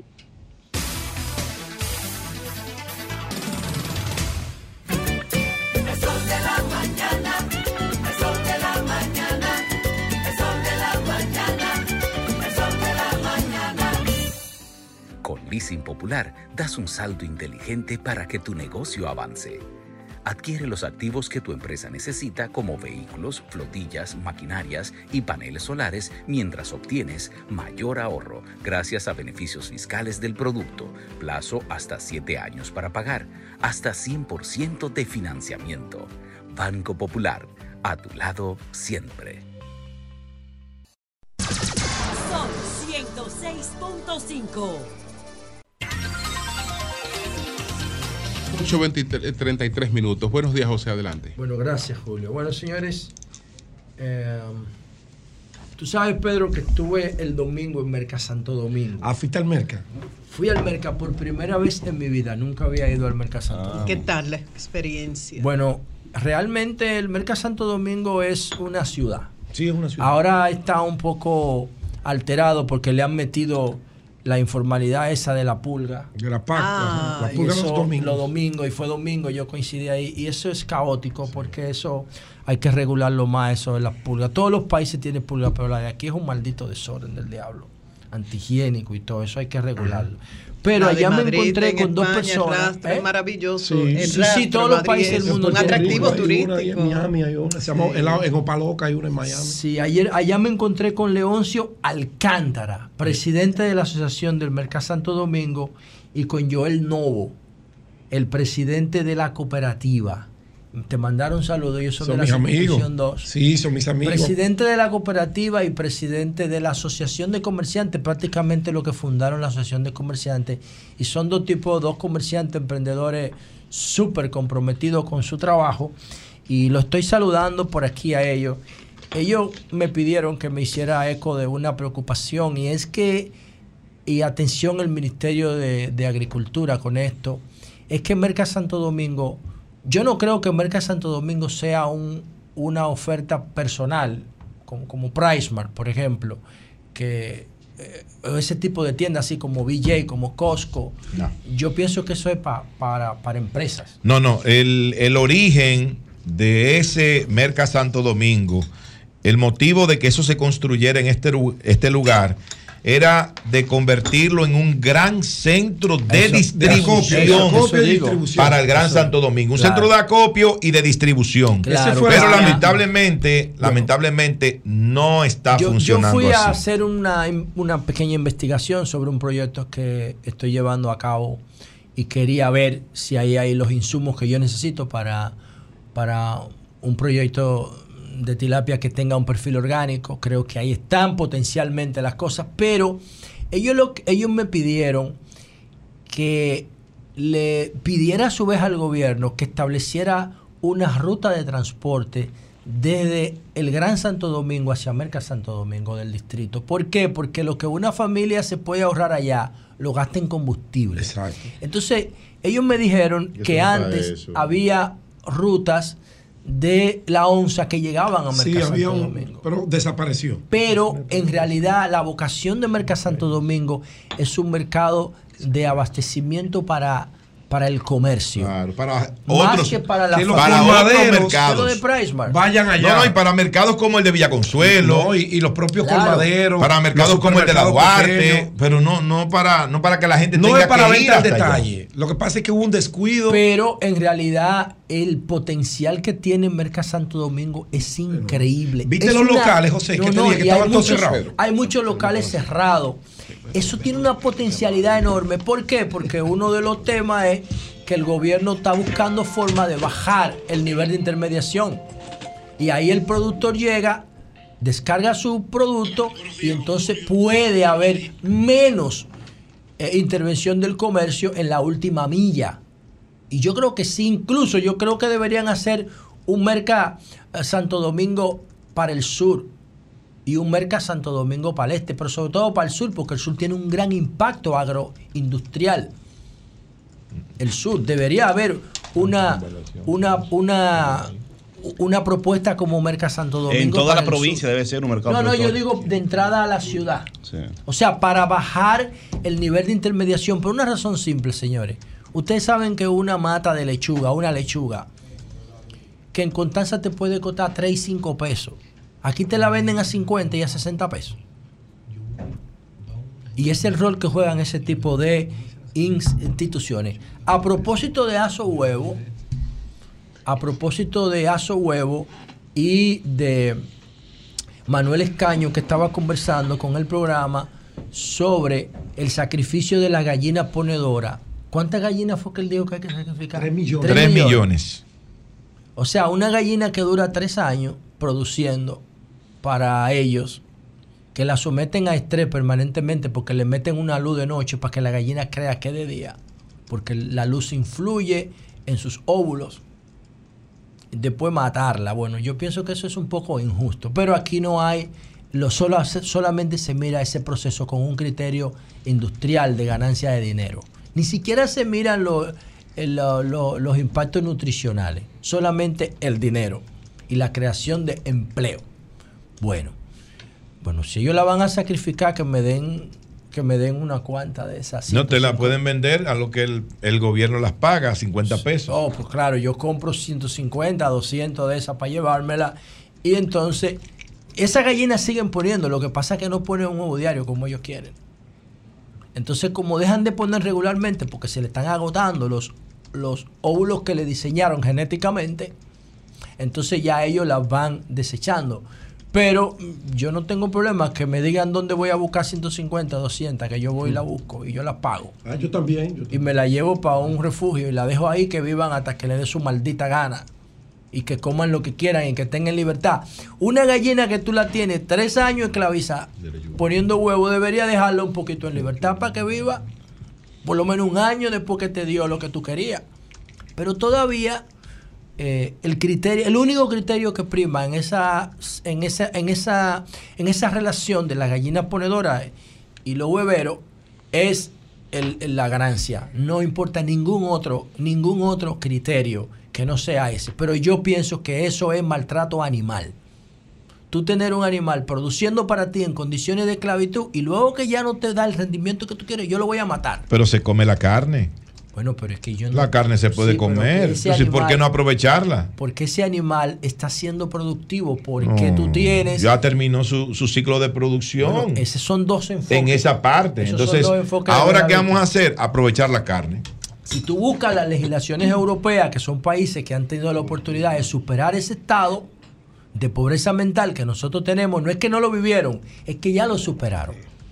Entonces tú verás que una gallina en Europa no puede maltratarse, tiene que tener nido, tiene que tener descanso, tiene que tener un lugar eh, apropiado para un lugar apropiado para para poder dormir y estar en condiciones de producirte un huevo de calidad. Eso está en todos los países europeos. En todos los países europeos. Que la gallina te produzca un huevo de calidad en función de la calidad de vida que tenga la gallina. Una gallina estresada que no se puede mover, que solamente está comiendo y con una luz en la cara, en, en la, en la cabeza, tiene menos calidad de vida para producirte un huevo de Si calidad. está estresada, se le puede pagar un psicólogo también. No, yo no me refiero a la gallina, me refiero al resultado del huevo. Nayí, Nayí. Nayí, hay veneno en tu comentario. No, lo que pasa es que, oye, lo que, pasa es Nayib, que Nayib no va por ahí. Deja tu pensamiento tóxico. Óyeme una cosa. Si comes carne de una vaca que es tratada con estrés, el cortisol, la adrenalina que genera esa vaca va a tu organismo. explicar eso aquí. De lo contrario, y hay vacas que, la- que trabajan con ellas y le ponen música de los grandes maestros para evitar eso, Nayib. Nayib no Así que deja nada. de hacerle bullying a la luz. Pero es que él no me puede hacer bullying. míralo. Me convierto en tu abogada defensora. Es que Nayib- es que Nayib- Retira ese ejemplo. No, es que yo te voy a decir una cosa. Lo que yo estoy diciendo aquí Yo lo que lo estoy diciendo es para que quede grabado, porque yo sé la generación que viene ahí. Si yo veo que los países más adelantados de nosotros ya tienen esa ley, ¿qué es lo que yo tengo que hacer? No Quedarme con esto, que tienen un quinto grado de primaria, de promedio de educación. Yo tengo que mirar para adelante. Pero hermano, pero hermano, aquí no tenemos seguridad social para la gente. ¿Qué gallina del diablo tú me estás hablando a mí? Ah, Entonces ya esto Pero aquí no hay seguridad social para la Está gente. bien, ¿De qué gallina ya- del diablazo tú me No, estás hablando? Pero ven acá, por Dios. voy Y a- es jugando que estamos con esta vaina. Vamos a respetarnos, José. Vamos a respetarnos. No hay problema, yo te voy a decir. Pero ven acá. déjame hablar. Oye, con una ley que gallina. Eh, ¿Qué gallina tú me estás hablando? La gente se muere de dengue aquí y en los hospitales Tranquilo, este es mi por falta de atención. Tranquilo, es que este es mi comentario. Sí, este es Tú tu no- comentario, No me puedes decir a mí lo que yo hablo. No, tú es que yo no me no, meto en lo que tú no, dices. No, di lo que tú quieras. Pues entonces, oye, este es mi pues ya, vete para allá, No, fuera, no, no importa. Ahora, espérate. es extremo es que es decir- mentira que aquí no haya seguridad social, aquí hay cobertura total de seguridad Del, social. del Muy mala- 2000. Muy mala calidad. ¿Quién? Pero hay. Antes no Óyeme, teníamos nada. Pero hemos cambiado Nosotros. 2000 a la fecha, hemos cambiado en Nosotros materia de tenemos seguridad cobertura social. universal No puede de decir que no hay. No. Nosotros tenemos cobertura algo, sí. universal de seguridad social. Todo el mundo aquí tiene cobertura de salud. Ahora que la, que la cobertura no sea buena, todavía, pero hay cobertura. ¿Y tú sabes quién la creó, la cobertura? Es un 80% el PLD. Así es. Pero no la creó. Ahora, y Luis la completó en el 20 que faltaba. Hay cobertura, lo que pasa es que ahora tenemos que mejorar, trabajar pero- la calidad. claro. Ya después que tú resuelves lo básico, tú tienes que tener una mente desarrollada. Tú no te puedes quedar en modo sobrevivencia, pensando que todo lo que está alrededor de ti tú le vas a dar un batazo y te lo vas a comer. Eso hacían los picapiedras. Ya nosotros tenemos que pensar como un país en vía de desarrollo. No podemos pensar como trogloditas prima- primitivos, porque no lo somos ya. Y por eso ahora mismo las, las generaciones se preocupan por el maltrato animal, que eso es una realidad. Y que nosotros no lo entendamos porque no tenemos esos códigos de la sociedad del siglo XXI. Sí, cuando las sociedades resuelven sus problemas básicos personales, se ocupan de los problemas colectivos. Por eso hay sensibilidad por el medio ambiente. Por eso hay sensibilidad por tú cuidar las áreas verdes, los entornos, la salud mental. Porque cuando tú dejas de sobrevivir y empiezas Adelante. a tener una sociedad, Adelante. una, una comunidad más empoderada, ya tú te preocupas por los derechos colectivos. Por otro lado, señores, quería decir lo siguiente. Ah, hace una semana, no sé, más, más, más o menos una semana, nosotros hablábamos del tema de la semanal. Bueno, la semanal es una exposición del presidente de la República que yo pienso que eso es tiene cierto nivel de riesgo, pero también es una expresión de que el presidente está dispuesto a dar la cara, que le pregunten lo que sea. Y entonces yo decía que eso me- semanalmente hasta las elecciones, que quizá después se mantenga motivado por lo de López Obrador, que lo hace cada día López Obrador en México. Cada día. Las mañaneras. La mañanera la hace cada día. Yo pienso que incluso por un asunto de teoría del general del valor, yo lo hubiese hecho mensual o quincenal. Mensual, qué sé yo. Para que se acumulara una, un interés de atención en lo que el presidente va a decir. Quizás esto es por la coyuntura hasta que pase la, la campaña electoral, que se quiere exponer más la figura del presidente, que es la prioridad de noticia en todos los medios de comunicación en todos los países del mundo. La primera prioridad informativa es la presidencia porque representa los intereses de todo el mundo, de todo el pueblo. Bueno, ¿qué pasa? Que al presidente le han hecho algunas preguntas que podríamos llamar incómodas o de difícil respuesta, pero en el día de ayer se le hizo una, una pregunta eh, sobre el, el jefe de la policía. Entonces, ¿cuál fue la pregunta que le hizo nuestro amigo de Santiago? Más nunca vuelve, eh, ya no lo invitan más. No, no, ¿por qué? Si la pregunta fue súper respetuosa. Vino a eso nada más. Esteban Rosario le preguntó al presidente, vamos a citarlo, el presidente, eh, dice aquí, um, la ley de la policía establece que el jefe de la policía tenía que ser cambiado el 17 de octubre, sin embargo, la ley no le da a usted facultad jurídica para mantenerlo y usted lo ha mantenido en violación a la ley. ¿Podría usted dar una explicación al país de por qué el jefe de la policía, a pesar de que la ley dice que tenía que ser removido, usted no lo ha hecho? El, el presidente respondió, sobre el caso de la policía, nosotros en los próximos días, eh, nosotros en los próximos días usted tendrá una respuesta. Y eso fue lo que el presidente dijo. No le respondió a Esteban Rosario. Pasó a un siguiente tema. Bueno, eso es parte de las cosas que yo digo. Aunque esta no es una pregunta incómoda, porque estamos en, en- en octubre todavía y la ley dice que debe durar dos años. Ya lo que tiene creo que una semana que se pasó del cargo, pero ya, ya es foco de interés porque eh, está diciéndole al gobierno, sométete a tu propia legalidad, porque el gobierno tiene un límite efectivamente y el, y el jefe de la policía eh, terminó su mandato legal según la ley 590 del 2016, lo terminó en octubre, en a, a mediados de este mes. ¿Qué puede hacer el presidente en este caso? ¿Tiene que quitarlo sí o sí? Aunque el jefe de la policía tenga para el gobierno un buen desempeño. ¿Puede el presidente quitarlo y volverlo a nombrar por un periodo de dos años más? ¿Qué dice la, qué dice la, la ley? Bueno, la ley dice que la designación del director de la policía se hará por un periodo máximo de dos años, sin perjuicio de la potestad del presidente de la República para disponer de su separación anticipada. O sea, el presidente lo puede quitar antes, pero no sé si lo puede eh, dejar más de dos años, aunque la- el presidente es el jefe de la Él administración. puede pública. porque él lo hizo con el ministro de las Fuerzas Armadas que está en las mismas condiciones. Condiciones y lo dejó. Y lo, lo- lo reconfirmó con otro decreto. Entonces, si el presidente de la República se siente, y el gobierno se sienten cómodos con el trabajo del general Ten, lo que tiene que hacer es darle un periodo de dos años más. Eso es lo que yo creo que el presidente debió responderle a Esteban Rosario, pero al parecer lo van a mantener en el puesto. ¿Por qué? Porque el jefe de la policía es parte fundamental, por lo menos en términos operativos, de las llamadas reformas que le están haciendo a la Policía Nacional. Quitar al jefe de la policía supondría comenzar de nuevo en la parte objetivo de las reformas que se están haciendo, que es la policía. Tendrían que vincular al nuevo policía con la nueva visión, tendrían que alinearlo con los objetivos de transparencia, alinearlo con los objetivos de administración, alinearlo con los objetivos de capacitación de la policía, lo que se está haciendo en el hotel de, de Gaspar Hernández, tendrían que alinearlo con un paquete de cosas y ahí se perdería un tiempo precioso. Al final, ¿qué pienso? Fue una pregunta in- relativamente incómoda. El presidente creo que tenía argumento, parece que no quería perder el, La el línea. enfoque, la línea de lo que tenía que hacer, pero para mí, al director de la policía actual lo van a mantener en el cargo. Cambio y fuera.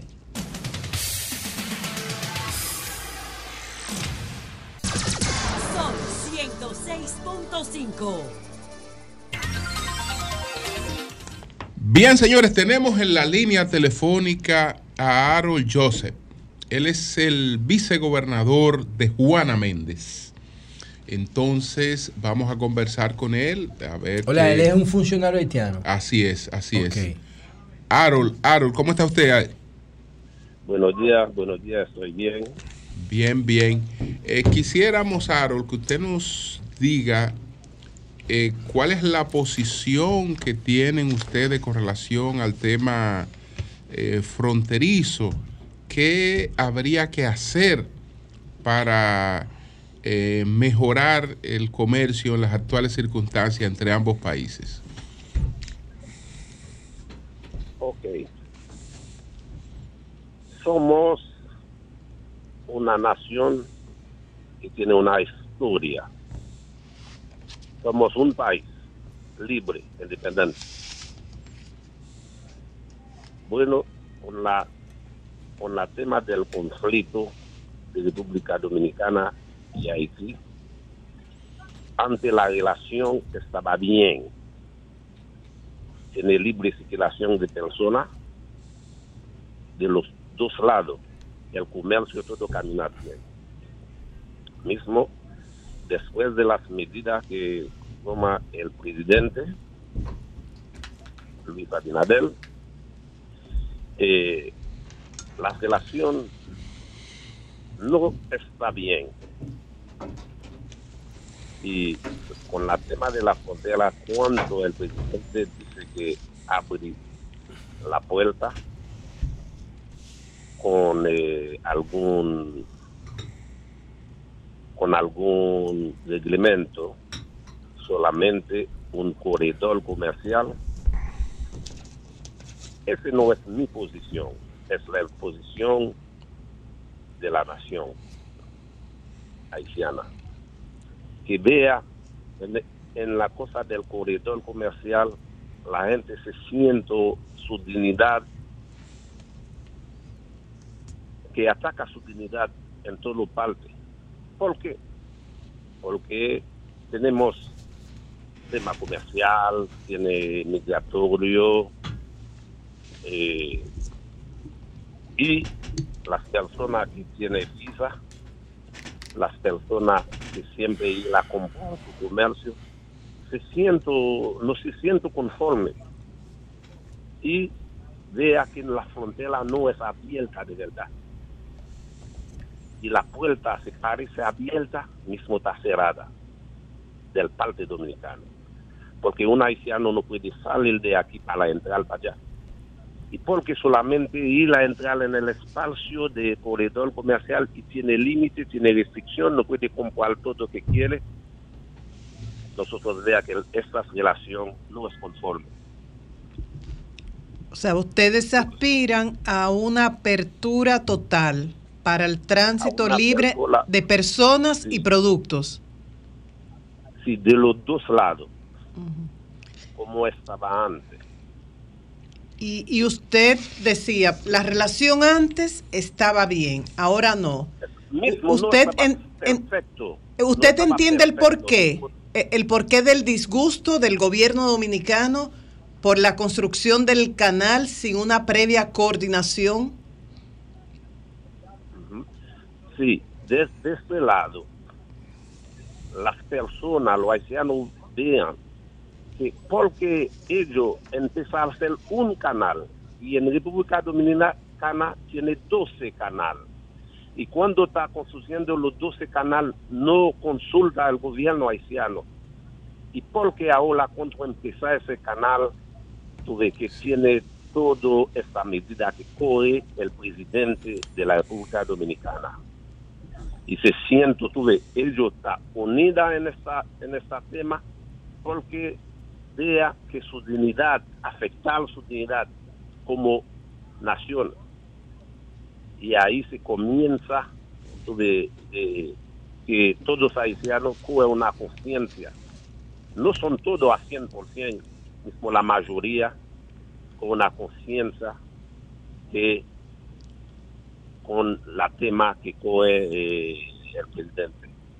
Señor, señor Adol Joseph, eh, nos gustaría saber si usted está de acuerdo con el registro eh, biométrico que están haciendo las autoridades dominicanas a los nacionales haitianos que vienen para el mercado binacional. Y segundo, y segundo, entonces, ¿cuál sería la solución desde su punto de vista para que se normalicen las relaciones comerciales entre Haití y República Dominicana? Bueno, aquí las personas tienen reivindicaciones. Tiene que tener un diálogo franco entre las autoridades de los dos lados que sabían la realidad de la frontera y tiene que tener un diálogo franco con los dos estados, con los dos dirigentes. Y, ahí se comienza tú ves, a saber los problemas, la base del problema. Y para tener una solución. Usted plantea, eh, por ejemplo, eh, que se abra, se abra, se abra la puerta, que se abra la puerta grande, que transiten vehículos eh, entre, entre ambos países que puedan llevar y, y traer mercancía. ¿Esa es la posición de las autoridades haitianas? No, nosotros como autoridad tiene, eh, como dice, la reivindicación de la población. Nosotros sabemos la- las reivindicaciones. fue por eso yo, yo te digo que tenemos que sentar, tenemos que tener un diálogo. Mismo si no quiere dialogar, solamente tiene que tener una medida que es bueno por las dos naciones, como vivía antes. Porque antes la persona compra su visa, entra para allá, compra su mercancía, la iglesia entra con su camión, tiene una libre, una libre circulación en las dos naciones. Es decir, usted, usted plantea porque la, las personas que ingresan, eh, ingresan con un, con un visado. Eh, que, que esas personas, eh, la sola presentación de su visado le permita el ingreso o la salida. Eh, También ingresan personas sin, sin visados. No, sin visado no. Ok, usted Todo plantea... país tiene su tema migratorio. Nosotros, solamente el problema que tenemos en, lo, en la migración, Sí. tiene, tiene manera que transporta los, las, los migrantes de una, mane- de una manera inhumana. Lo ponen en una, entra en la escuela o, eh, o eh, estudiante, niño, y de la manera que tratan la- las personas, ese no, no son conformes con los derechos humanos. Ok. Señor Harold Joseph, es cierto que en estos días eh, una autoridad en Juana Méndez eh, habría amenazado eh, de forma pública a los nacionales haitianos que se atrevieran a cruzar eh, el puente hacia la zona del mercado binacional con República Dominicana y vimos también que algunos nacionales haitianos que cruzaron con algunos productos le quitaron los productos, los pisaron, hicieron una serie de atropellos a esos nacionales haitianos. ¿Cuál es su posición con respecto a esto? No, ese comportamiento no es bueno y no es una autoridad que lo hace. Yo te digo la verdad. Puede ser un militante político. ¿Me comprende? La tema eh, que pisa, no, no, ese, ese son comida. Comida es por las personas, por los humanos. Ese no. De esa manera que la pizza, yo lo viste. No, yo diría a, la, a la- esa persona, ese no se puede hacer. Mismo de la manera que la República Dominicana, cuando cierra la frontera, ninguna cosa no puede pasar. Tenemos una situación en la frontera. Muchos haitianos que están entrando en, en el pasar en el río, lo dio pasar libre y revuelve con mercancía y todavía no tiene una un diálogo, no tiene nada y esa gente revuelve con mercancía. Y tú sabes que tenemos una restricción todavía.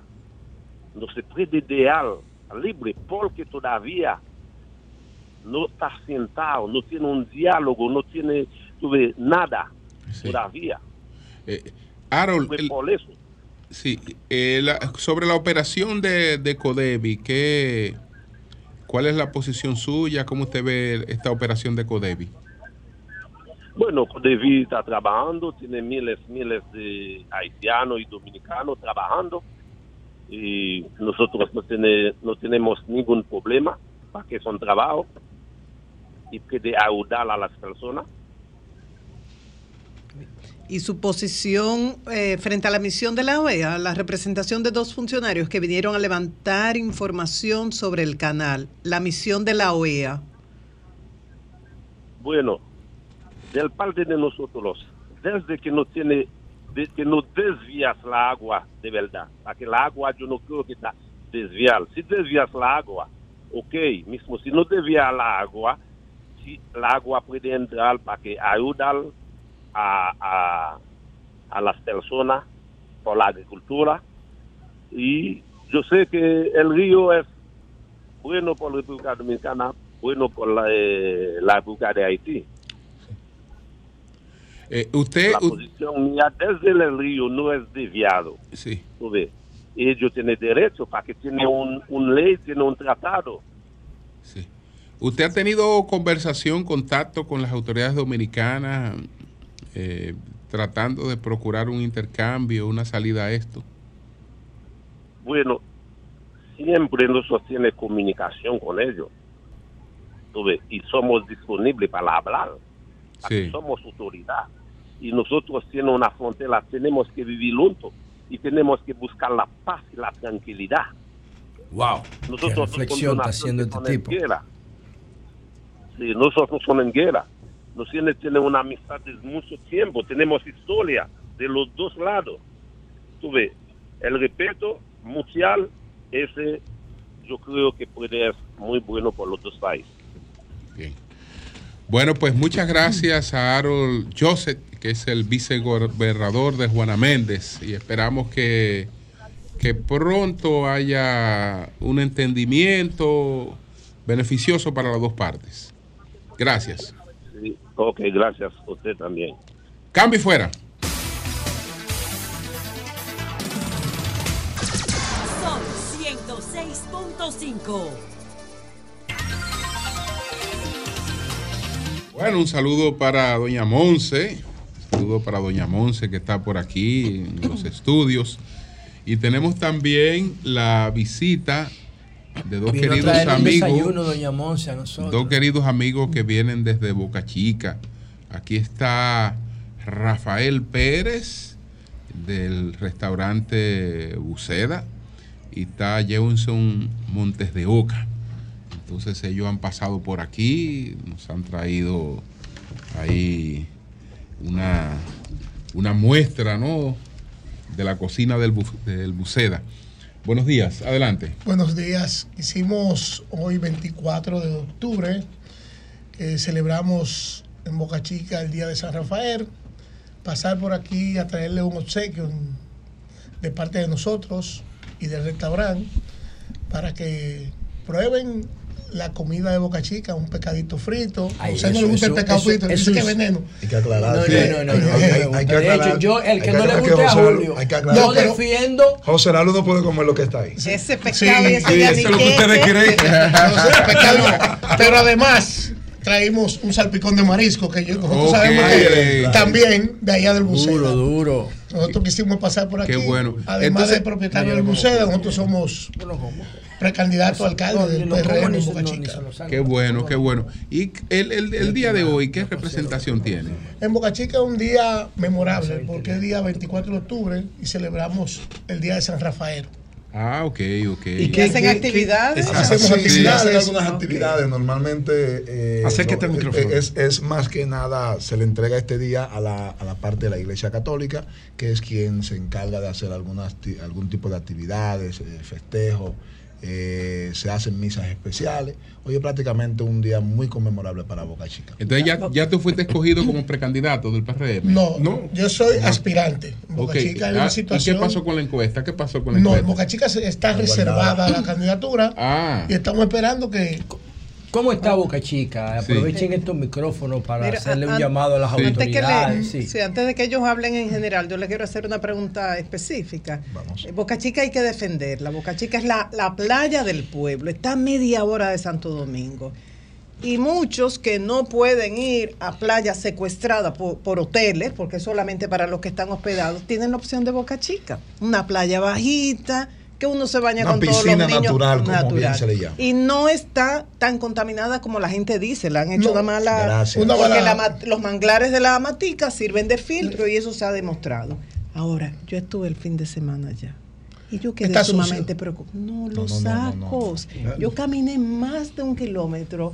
Los no sé los negocios de ustedes. Están no. haciendo rompeolas Todos eh, improvisados. Improvisado. Y me gustaría saber la opinión de esto, porque yo decía ayer, bueno, esto debe ser una técnica que uno desconoce, porque eso tiene que haber sido autorizado. Y neumáticos también están entre A ustedes, Sí, ¿y sí. cuál es la, la opinión de ustedes sobre Pero la, eso? la realidad es que esta problemática más que nada tiene que enfrentarla el Ministerio de Medio Ambiente y el Ministerio de Pero Turismo. ustedes tienen que son- activar eso, Claro, porque- eh, continuamente estamos activando. ustedes les preocupa Claro, eso? bastante. Bastante. De hecho, de hecho, hay muchos restaurantes, no todos, porque hay que ser honesto con, con esto. Hay muchos restaurantes, como por ejemplo el de una joven que es bióloga marina, que es Tacha, que Tacha. vive preocupada. ¿Cómo se llama ese restaurante? Eh, no tengo el nombre Estrella. realmente, ¿verdad? Tacha, sí, Una claro, claro. estrella. Pero me dicen que el síndico de allá, Fue de la Fundación aquí, Verde Profundo. de allá. Sí, Sí. pero, pero, sí, pero también el, el problema no es que tenga un restaurante. La realidad es que hay una problemática. No te digo si la autoridad Hay otro tema. Hay una situación. área, ¿no? Hay otro tema ¿Qué se puede hacer? Entonces, antes ¿qué de se puede con se esto? hacer? Aplicar la ley, porque la ley es Medio clara, ambiente. Claro. Y, Bueno, y- medio ambiente. Y, y es una realidad, porque ya están ¿Y eso les tomando, afecta a ustedes Están tomando también? hacia adentro, eh, bien como le está diciendo usted, eh, poniendo barreras con sacos, ¿verdad? Para ir eh, tomando más parte. Pero esa barrera playa. con saco, ¿para qué es? Para poder tomar espacio Para tomar dentro es- de la playa. Sí, o- hay otro tema en Boca Chica, hay otro tema en Boca Chica que se da en el país entero y no sé por qué eh, turismo no incide en esto. Tú llegas a Boca Chica y a la mayoría de las playas públicas y tú sientes como un asalto. El asedio, un asedio. Un asalto Eso de los eso va vendedores de cada restaurante, de De que para parquearte, para toda una vaina como que si tú, como si te fueran a poner una pistola en la cabeza. Y tú no puedes tranquilo. ¿Qué va a hacer Boca Chica para resolver ese ambiente tan hostil que han creado? Mira, es una situación muy terrible que siempre hemos estado. Yo no voy por eso. Nosotros en desacuerdo de eso. Esos son los llamados figones. Que uno, porque está en política, uno no lo dice, pero yo soy una persona que privo en honesto. Y eso tiene que desaparecer. Aquí los que van a estar en la playa son los camareros de los restaurantes, de los casetas, quien sea, pero no hay afuera. Que cuando tú llegas, yo mismo he llegado y estoy bajando en mi vehículo, que ya lo conocen, y, y comienzan a pararme. Una cosas, sed, ¿sabes? te tiran Es una- situación- y una sobrevaluación de cosas. Terrible. Bueno, gracias Terrible. a Rafael Pérez. Un gracias. saludo para- un saludo y para gracias Héctor Peralta, a Jewinson Montes de Oca. Duro. Y, y, y éxito. Ojalá que te vaya bien como precandidato Gracias. al PRM. Ahí para, para la alcaldía. Será que será. Y, y que le enseñe que la encuesta, dígale, oye, Bueno, dígale, enséñame la sí, que encuesta. enseñe la encuesta. reservada y no hay encuesta. No, es que no hay No encuesta. La- encuesta- se hizo maneja ellos son- de Josefa, Pero la encuesta ya se llama Josefa. Ah, no, pero eso de Josefa está pasado. No, que la encuesta se llama Josefa. No, es la que manda ahí. Imagínate. Bueno. Josefa que manda. Yo soy un hijo Josefa. Ah, qué Ah, no, bueno, qué bueno. Pues gracias, gracias Rafael Pérez. Gracias. Y a Gracias a ustedes. Y gracias por el obsequio. Bueno, señores, nos vamos inmediatamente eh, a Orlando. Nos vamos a. Orlando, ¿Cómo Florida. Pero cuando ¿Cómo eh? Allá de vacaciones vamos. Allá está don No. Virgilio Félix. Eh. Adelante, No, Virgilio. No, pero qué Y ese es él. Saludos. ¿Cómo están todos? Hello. Hey. Sí, sí. Adelante. Te escuchamos. Adelante, adelante. Adelante, don Virgilio. Hola. Desarrolle. Qué bien, qué bien, qué bien. Hola. Eh, tú, estamos aquí en Orlando, en Florida. Estamos aquí en la, el área de Kissimmee, en Orlando. Eh, vinimos por unos temas eh, familiares y estamos acá compartiendo con la familia, observando algunos asuntos que tenemos. Y ya ustedes saben, voy a, voy a verme con el honorable hermano cónsul de acá de Orlando, eh, don Olí Matos, que es miembro emérito de este programa, y también espero juntarnos con algunos amigos de lo que hicimos aquí cuando estuvimos en la transmisión a principio de año, en marzo, creo que fue, que estuvimos por acá, por Orlando, Florida. El clima, unos 21 grados, la sensación térmica está soleado, bellísimo, pero sin calor, que es lo mejor. Aquí no hay calor, aquí se siente el calor de la gente y de esta ciudad, pero no el calor que hace allá, que el domingo algunos golfistas no íbamos a morir del calor que había. Señores, brevemente, un tema que quiero eh, tratar. Yo creo que con algunas cosas, principalmente con lo que tiene que ver con los discursos políticos de los políticos, hay que tener cuidado. He trabajado con muchos asesores políticos eh, a lo largo de mi carrera eh, de comunicación estratégica y politología y siempre le digo a los políticos que tengan cuidado cuando el discurso no se parece a ellos. Miren, con detenimiento, con mucho detenimiento, el cambio del discurso del expresidente Leonel Fernández. El expresidente Leonel Fernández le han dicho que cambie su discurso. Ha empezado el discurso agresivo de Leonel Fernández. Los asesores de Leonel Fernández parecen nuevos o una combinación de los que tenía en la campaña y estos nuevos. Parece le han pedido al presidente Fernández que sea más agresivo en el discurso. Ojo con eso. Ojo con eso, presidente. Ese no es su estilo. Si sus, sus asesores, si sus asesores le han pedido eso, tienen que saber que el discurso tiene que ir con la persona, que no pueden ser dos cosas diferentes, porque se le nota el oficio, como decía el poeta Jorge Luis Borges. El oficio se le ve. Parece, y tengo un tiempo diciendo, que el estilo de su campaña el estilo de campaña del 2003. El 2003. Y aquí hago un llamado para los que creen que el tiempo no pasa, que el dios Cronos no está controlando eso. Miren, en el 2003, el que nació en el 2003 hoy tiene 20 años. El que nació en el 2003 hoy tiene 20 años de edad. ¿Usted sabe qué quiere decir eso? Esto es otra generación. Más aún, en el 2008, el que nació en el 2008 tiene, ¿no sabe cuánto? Ya va a cumplir 18. El que nació en el 2008.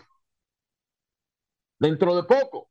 Entonces, ese discurso que no se parece a usted, ese discurso agresivo, ese discurso que quieren hacerlo, eh, eh, que usted se vea montado en ese muñeco. ¿Usted sabe para qué? Voy a decir para qué ahora. Pero lo que pasa es que orientarse, orientarse a los trending topics. ¿Saben lo que son los trending topics? Los temas del momento. Usted empieza, la frontera, todo mal. Las relaciones, eh, inter- eso no. Ah, ok, perfecto. Yo lo hubiera hecho de, tal forma, pero no establece. El dengue, eso no sirve. Cuando las estadísticas del dengue dicen otra cosa, y cuando grandes de, de los años muy malos del dengue, porque es cíclico, fueron en su gobierno. Fueron en su gobierno, presidente. Ahora, vamos que entonces te agarra la salud. Ah, eso no estaba bien. Nosotros, las estadísticas están ahí. Cada vez que dice algo, cada vez que dice algo en su discurso agresivo que sus asesores le han pedido, cada vez que usted dice algo, ¿eh? ¿Usted sabe qué pasa? Google se lo desmonta.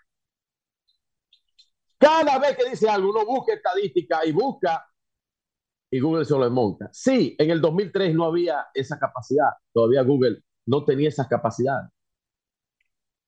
Y Ustedes creen que pueden remontar un discurso de un año a otro, 20 años después, dos generaciones después.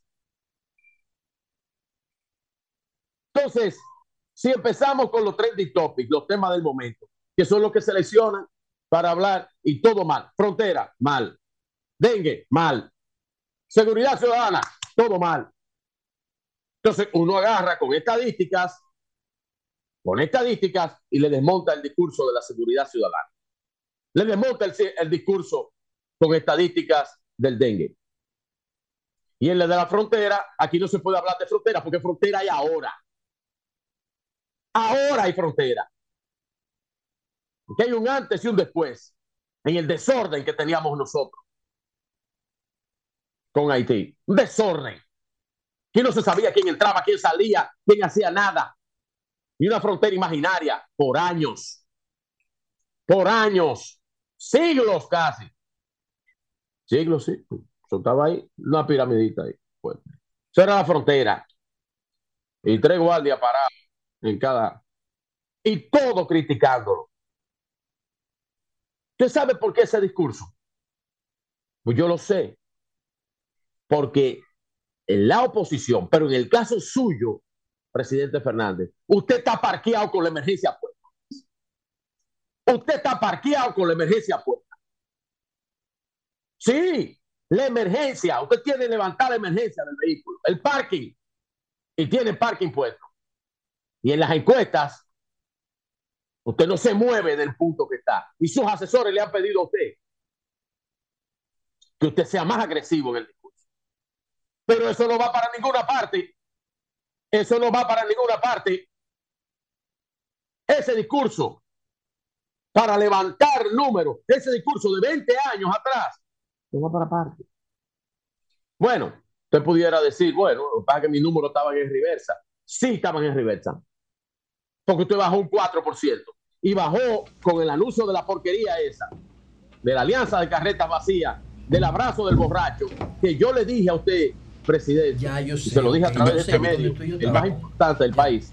Dígame, dígame. No, adelante. No, no, no. eh, eh, siga. Ah, te- ah. termine, que Pedro lo está Y- escuchando. y- Pedro lo está escuchando. que- Con mucha y atención le, dije- escucho, doctor. Sí. Y le, y, y- y le dije, y le dije, y le dije, mire, ese escrito que usted hizo sobre la alianza, que después más nunca ha vuelto a escribir de eso, más nunca ha vuelto a escribir, porque bajó los números, que vuelve y hable de la alianza. A ver si yo estoy diciendo mentira aquí, si mi análisis no tiene un sustento en datos. ¿Eh? Más nunca habló de la alianza. Hizo un escrito en el listín diario. Le dije, error número uno. ¿Se acuerdan cuando cité los tres errores de Leonel Fernández? Lo otro fue hablar de la frontera. Le dije, con esos temas nacionalistas, eso no le conviene a usted, presidente. Error número dos. ¿Eh? Y le cité los tres errores a Leonel Fernández. Entonces, como está parado con el parking puesto, la emergencia puesta, los asesores le dicen que sea más agresivo en el discurso. Hablándole a un público que él cree que tiene de hace 20 años atrás. El que nació en el 2003, el que nació en el 2003, no quiere saber de su gobierno. Bien. Búsquelo en las encuestas y no se lleve de todo lo que le digan sus asesores y no se lleve de la desesperación. Porque la desesperación, expresidente Fernández, es parte del fracaso. Usted No, tiene, algo que decirle a don Virgilio, don Pedro, que está. Claro que sí, claro. Yo solamente atino a decirle a mi hermano que, te, que le agradezco, que le agradezco infinitamente esa preocupación que él tiene con el expresidente Leonel Fernández y que si él tiene alguna eh, sugerencia, además de esa por escrita, que me la dé, que yo con gusto, cuando vaya de camino a llevarla, buscaré el primer zafacón que encuentre para tirar. No, ¿y cómo va a ser? No, pero usted no Mira puede lo que te voy a decir. Mira Sí, lo que te tiene voy que a escuchar a los demás. No, ya yo lo Por escuché. no llevar, Porque por yo- no llevar. Pero ¿y por qué tú no le das consejo a Luis cómo combatir el dengue? Tú que eres un estratega político. es, la misma, es, es lo mismo que yo, Yo hago lo con la entiendo. sugerencia que tú dices de la semanal. Yo la tiro. No, yo- yo critico, pero yo no doy- yo no doy consejo. oye, Pedro, yo lo tiro donde se tira allá el papel de baño. Exacto. allá, donde se tira la- el asunto con, con, con que si se bate huele más. Ahí mismo Pero- yo lo tiro ahí. Pero yo Y agradezco tu preocupación, Bien. tu mortificación y tu insomnio. No Bien. Es, no es en detrimento Te veo no preocupado. ganan el argumento tú poniéndote en detrimento mío. Lo que yo estoy diciendo lo estoy sustentando. Sí, sí, yo es, espero es que cuando ustedes digan cosas, las sustenten. Es verdad. Bien. Porque esto es un asunto de sostener lo, lo que usted dice. Con El la dengue, boca, por ejemplo. Lo pueda sostener. El dengue, doctor, Bueno. Una pregunta final. Yo te no, escuché. yo no me iba a meter en ese Te- te comentario, escuché maestro. hablando del dengue. No, no. Yo he hablado del dengue y cuando Pero yo déjeme hacerle una dengue, pregunta, doctor. algo. Ya usted cuando terminó. yo hablo del dengue, tengo cuidado con los temas de Claro, Tú ni tú conoces no- las estadísticas, tienes que tener cuidado. Te pregunto, Pero doctor. ¿cómo, cómo tú vas a decir Doctor. que yo no la conozco si la Doctor. presenté ayer? Como usted bien acaba de decir, Diga. ustedes gobiernan por Google, ¿verdad? Completamente distante No, por a la realidad. Lo Eso, que pa- eso lo- fue lo que usted dijo. pasa es que tu, candid- lo- tu candidato no sabe manejar ni el celular. Eso no tiene fue. WhatsApp. eh, Bueno, te puedo recordar que el primero que trajo No computador, internet aquí WhatsApp fue él. Fue él. Dime el WhatsApp de Leonel Lo Fernández. que pasa es que Leonel no es populista. Bueno, Leonel es un eh, intelectual. gracias, don Virgilio. Pero, O sea, pero eso hace 20 años. Olvídate de eso, Leonel tiene 20 demasiadas ocupaciones. Gracias, don Virgilio. Sí. Usted ve, maestro, pero usted ve que gobiernan para el pasado. Él hace 30 años. Bueno, en internet bien. gracias Virgilio, muchas gracias. Cambio y fuera.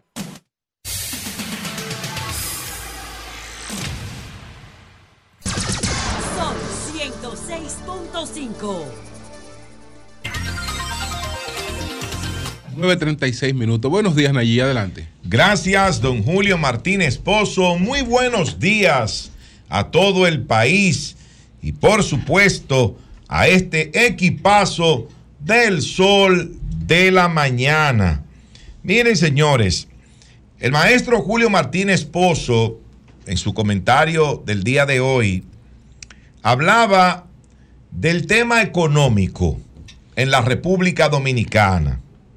Y es algo que a todos nos llena de mucha preocupación porque lo estamos sintiendo en carne propia.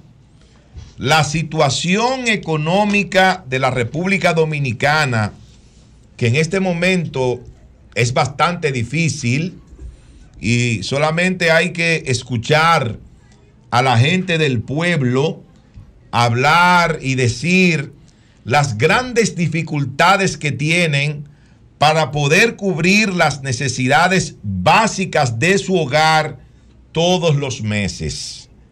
Por el alto costo de los productos de la canasta básica, el incremento en los servicios públicos, eh, servicios, por ejemplo, como el de energía eléctrica, servicios como el que tiene que ver también con eh, las telefónicas, todo, todos los servicios en el país que se han incrementado, el transporte, ¿verdad? Y la gente gana el mismo sueldo. Ese dominicano que hoy enfrenta una tarifa eléctrica que, que fue incrementada y que recibe una factura mensual que en la gran mayoría de los casos no se corresponde, no se corresponde con el consumo que tiene en el hogar, lógicamente que tiene una situación bastante complicada. El gobierno, a través del Banco Central de la República Dominicana, hizo una proyección este año, al igual que la hizo el Fondo Monetario Internacional, de que la economía dominicana crecería un 3%. En un momento fue un poco más, pero luego ese porcentaje fue ajustado, eh, esa proyección fue ajustada a la realidad de un determinado momento y se dijo que la economía dominicana podría terminar creciendo durante este año 2023 alrededor de un 3%. Lo dice el Banco Central, lo dice el Fondo Monetario Internacional. Pero cuando usted eh, mira los números, los porcentajes de crecimiento de la economía dominicana, sobre todo el crecimiento acumulado, de enero a agosto, el crecimiento acumulado de la República Dominicana fue de apenas un 1.5%. Dice el Banco Central ahora que el crecimiento acumulado de la economía dominicana de enero a septiembre es de un 1.7%. Y yo quiero aquí hacer un pequeño ejercicio sin creer eh, que tengo en mis manos una bola de cristal que me pueda permitir ver el futuro, sino simplemente hacer una pequeña y humilde proyección de acuerdo al crecimiento que ha ido presentando mes tras mes la economía dominicana, tomando en cuenta que ese crecimiento mensual se va a mantener de aquí a que termine el año 2023. Si crecimos un 0.2% en el mes perdón, de manera, de forma acumulada, de enero a septiembre, de enero a septiembre, el crecimiento acumulado fue de un 0.2%. Si crecemos en esa misma medida en octubre, en noviembre y en diciembre, bueno, pues sería muy probable que el crecimiento económico acumulado de la República Dominicana termine en el año 2023 en un 2.3%, muy por debajo de la proyección del Banco Central de la República Dominicana, muy por debajo de la proyección del Fondo Monetario Internacional. Estaríamos hablando de 0.7% menos de lo que se ha proyectado que crecería la economía de nuestro país en el periodo comprendido entre enero y diciembre del año 2023, que es cuando termina eh, este, este año que va en curso. Así que es una situación de mucha preocupación, sobre todo cuando a eso usted le suma, y que debe ser también una de las razones fundamentales de ese bajo crecimiento económico, lo que tiene que ver con la inversión pública, que aquí lo ha explicado en innumerables ocasiones de manera magistral el, ingeniero y economista Magín Díaz, pero también lo ha hecho don Julio Martínez Pozo en anteriores comentarios de que esa baja inversión pública que en este momento está rondando apenas el 2%, el 2% de, del PIB, bueno, eso hace también que nuestra economía no crezca de la manera que se espera o de la manera que debería si tuviéramos niveles mayores de inversión en la República Dominicana. Así que estas noticias eh, no son nada halagüeñas. Parece que vamos a terminar con un crecimiento económico eh, muy bajo, diferente eh, a muchos años anteriores. El año pasado la economía creció un 5.4, si mal no recuerdo, don Julio. Y en otros momentos también ha tenido crecimientos similares o mayores. Pero hacía mucho tiempo, hacía muchos años que la economía, claro, sacando la pandemia, sacando la pandemia, que la República Dominicana no tenía un crecimiento tan bajo como el que podía, podría tener durante este año 2023, que se proyecta por debajo de un 3%. Por otro lado, y finalmente, donde dije digo no es digo, sino Diego. Eso dice el general retirado Radamés Zorrilla Osuna en una comunicación, en una comunicación eh, donde él hace algunas aclaraciones de lo que ocurrió en el acto de proclamación y de juramentación del presidente Luis Abinader como candidato presidencial del Partido Cívico Renovador. Hay unas partes interesantísimas de esta comunicación que dicen lo siguiente. Por ejemplo, dice que este es un momento de gran afinidad en cuanto a los valores éticos y transparencia.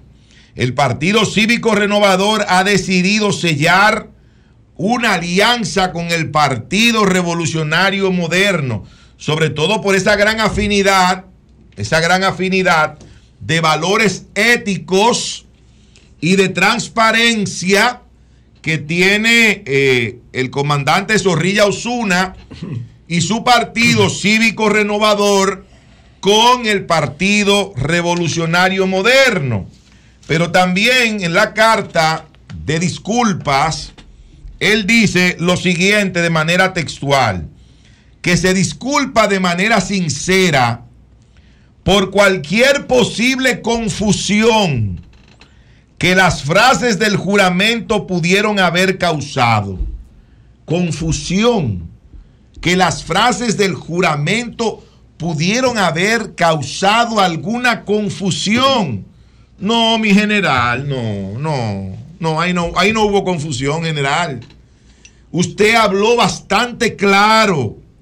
Eso quedó clarito. Dígame tal vez que usted eh, se emocionó o que a usted lo traicionó el subconsciente. Es probable que usted estuviera pensando en un momento en el juramento que se hace regularmente, pero al momento del presidente levantar la mano, usted pensó ahí en, en ocupar un cargo en la administración pública desde este momento, o cuidado si usted pensó que era usted que lo estaban juramentando como funcionario, porque uno no sabe, ta- tal vez fue eso. Usted tuvo un lapsus en ese momento cuando se vio frente a la figura del presidente de la República, el licenciado Luis Abinader. Pero no me hable de confusión, porque ahí no hay confusión cuando usted le dice a una persona que si jura, jura darle la oportunidad de participar desde ahora en el tren gubernamental y después. O sea, ahí no hay forma de confundir eso. Ahí no hay forma de que se pueda pensar que usted se equivocó. No, usted no se equivocó. Usted está bastante claro en cuál es uno de sus objetivos. Y yo no veo mal que los partidos que van aliado, aliados a una determinada organización política con vocación de poder, que luego de que concluya el proceso electoral, si ese partido gana, yo no veo nada malo de que esa organización pueda tener participación en el gobierno. Yo no lo veo mal. Lo que veo mal es el momento, lo que veo mal es el lugar, lo que veo mal es el juramento que usted le tomó al presidente de la República, Luis Abinader. Usted lo agarró desprevenido al presidente. El presidente no se imaginó jamás que le iban a salir con algo de ese tipo. Fíjense, fíjense señores, que el presidente se toma un tiempecito para decir, sí lo juro. Fíjense que no es de manera inmediata, porque me imagino el shock que sintió el presidente de la República cuando tuvo el tiempo rápidamente de analizar lo que le, estaba poniendo a jurar el señor Radamés Zorrilla Osuna, presidente del Partido Cívico Renovador. Así que nuestra sugerencia desde aquí, eh, general, no fue una confusión, no, hable de eso, deje eso ya. Y eso de que, que eh, una afinidad, eh, que valores éticos, morales, transparencia, deje eso. Usted se equivocó, no sé, se emocionó, eh, lo traicionó el subconsciente. Para mí lo traicionó el subconsciente. De verdad que sí. Para mí fue eso lo que le ocurrió al general Zorrilla Osuna. Ahora le voy a dar una humilde sugerencia desde aquí, desde la forma más sincera y honesta posible. Ya no hable más del tema. Ya deje eso así. Ya no salga a defenderse ante ningún ataque. Ya no dé ninguna declaración. Porque recuerde, general, un- una frase muy popular que usted conoce bastante bien. Y es que aquello, mientras más se bate, más hiede. Cambio y fuera.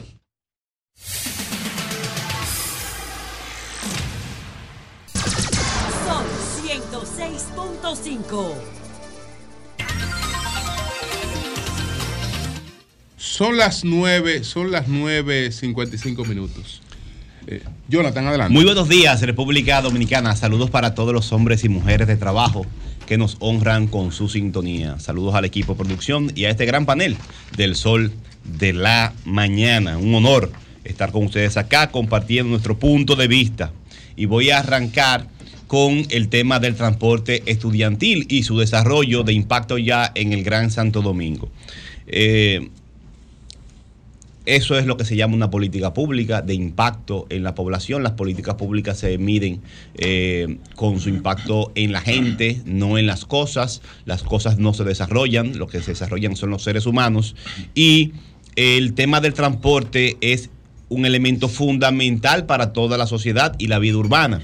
Pero en el caso de los estudiantes, más eh, importante todavía porque son los ciudadanos, los seres humanos que estamos preparando para que se desarrollen de manera integral y sean quienes estén al frente de la sociedad en los próximos años. Tú estás hablando de transporte público. Sí, ¿verdad? sí, pero en el transporte público estudiantil, el TRAE, Escolar, este, eh, escolar. Aquí está el hombre que va a hablar del traje. Sí, va, va a compartir los detalles de, de- de este el señor Onésimo, que es eh, consultor de movilidad escolar. Una de las principales. Quizá Onésimo debe estar en el top 3. Y cuidado de la autoridad en materia de transporte en República. Y el- la, la movilidad de los estudiantes, el transporte siempre ha sido una reivindicación, una solicitud de la población, especialmente los estudiantes de los sectores públicos, que ya no es como antes. Antes tú en un barrio, pasar de un barrio a la escuela era sencillo, estaba cerca de la casa muchas veces y en el campo también y era una delicia los estudiantes caminando por los campos y por los pueblos del país, pero ya no, se ha complicado mucho la vida urbana, especialmente en este gran Santo Domingo donde uno ha crecido. Así que más que necesaria la solución de una la construcción de una política pública que ayude a que los estudiantes puedan llegar seguros ir y volver a sus hogares y en ese trayecto no tener ningún tipo de problema y además de reducir los costos eh, de bolsillo que tienen las familias dominicanas, especialmente las más pobres, con este transporte estudiantil. También está el tema de la ¿Cómo se seguridad. da, perdón, cómo- no sé si si eso se lo podemos preguntar a Onésimo más tarde o, o tú te has enterado, ¿cómo se da el abordaje y el y la y las y la y la salida de los estudiantes de los autobuses? ¿Cómo, cómo se da ese proceso? ¿Hay paradas especiales que están resguardadas por el Estado, por alguna autoridad de educación? ¿Cómo se da eso? Los detalles En breve lo tratamos con Onésimo. con Onésimo va a ver los detalles, pero Sí. yo quería, quería compartir esto, este avance, ya son 400 autobuses, se espera que para fin de año tengamos unos aproximados mil eh, autobuses y en diciembre ya estén funcionando estos autobuses y sería de gran impacto en el Gran Santo Domingo, que es la zona donde se concentra la mayor parte de la población. Todo nuestro apoyo a esta política pública. Esto es lo que debe ser una política pública con indicadores claros, con impacto claro, con alta utilidad, porque además, repito, se- reduce el costo de bolsillo y se mejora la seguridad de los estudiantes que ya no tienen que andar encaramados en un motoconcho sin casco los estudiantes, el papá, la fotografía tradicional del papá con cuatro muchachos montados en, el motor, lo, lo suben hasta en el, en el timón del, del motor y eh, llegan al final seguros a sus hogares y a sus centros educativos los estudiantes. Ojalá que esto se mantenga en el tiempo, que la calidad no se ponga en cuestionamiento bajo ninguna circunstancia, que sea una prioridad de las autoridades y de toda la comuni- comunidad que debe estar vigilante. Las políticas públicas funcionan cuando la sociedad se integra, vigila y la defiende. La defiende incluso hasta de los funcionarios que en algún momento puedan distraerse de lo que deben ser las calidades, la calificación, la efectividad de la política de la política pública. Por otro lado, quiero compartir la imagen del coronel del Ejército Nacional, Dani Silverio Batista, que a finales de mayo fue herido cuando trabajaba en el CEMPA, la seguridad medioambiental del Ministerio de Medio Ambiente, y fue herido en una pierna eh, por una persona que fue, in- eh, fue encontrada infragante y afectando en lechería el cauce del río, sacando materiales de manera ilegal, le dio un tiro, casi se muere. Este, este oficial eh, del, del Ejército Nacional quedó vivo, tuvo que ser intervenido varias veces, está de licencia médica Ponme ahora la mismo. foto. Ponme la foto. Y el agresor fue identificado como Andrés Rubén. Andrés Rubén es un ex policía, tenemos la ficha y los datos de él, un ex policía que estaba en el lugar de los hechos, según la inteligencia de las Fuerzas Armadas y de la policía, y fue quien disparó y casi mata a este oficial del ejército que está de licencia médica. Todo el mundo dice, y especialmente el magistrado a cargo es Manuel Medrano, que está en la persecución, que Rubén anda suelto por su comunidad sin ningún tipo de problema. Supuestamente lo están investigando, lo están buscando para, para someterlo a la justicia, pero no terminan las autoridades policiales de encontrarlo y apresarlo, aunque es moneda común en la comunidad de que él sigue viviendo en el entorno y sigue haciendo incluso vida pública. Dani, mientras tanto, se salvó a Shepa, Dani Silverio, coronel, se salvó a Shepita y tiene muchas dificultades para reponerse y en su familia tiene mucha angustia. Ojalá que las autoridades del Ministerio Público y de la Policía Nacional hagan justicia y este ex policía, Andrés Rubén, se enfrente a la justicia con la grave acusación de agredir casi de muerte a un coronel del ejército. Por último, eh, Julio, quiero invitar a toda la audiencia a participar el próximo jueves 28 en el conversatorio seminario Seguridad Alimentaria, Inocuidad y seguridad alimentaria desde la perspectiva de los derechos humanos. Es un evento organizado por el Defensor del Pueblo. Va a ser a las 8 de la mañana en el Hotel Radisson Santo Domingo, en el gran salón de ese hotel. Y estará participando José La Luz y un servidor para compartir nuestra visión política de lo que debe ser una política pública para promover que nuestro pueblo mejore su salud a través de una mejor alimentación. Cambio fuera.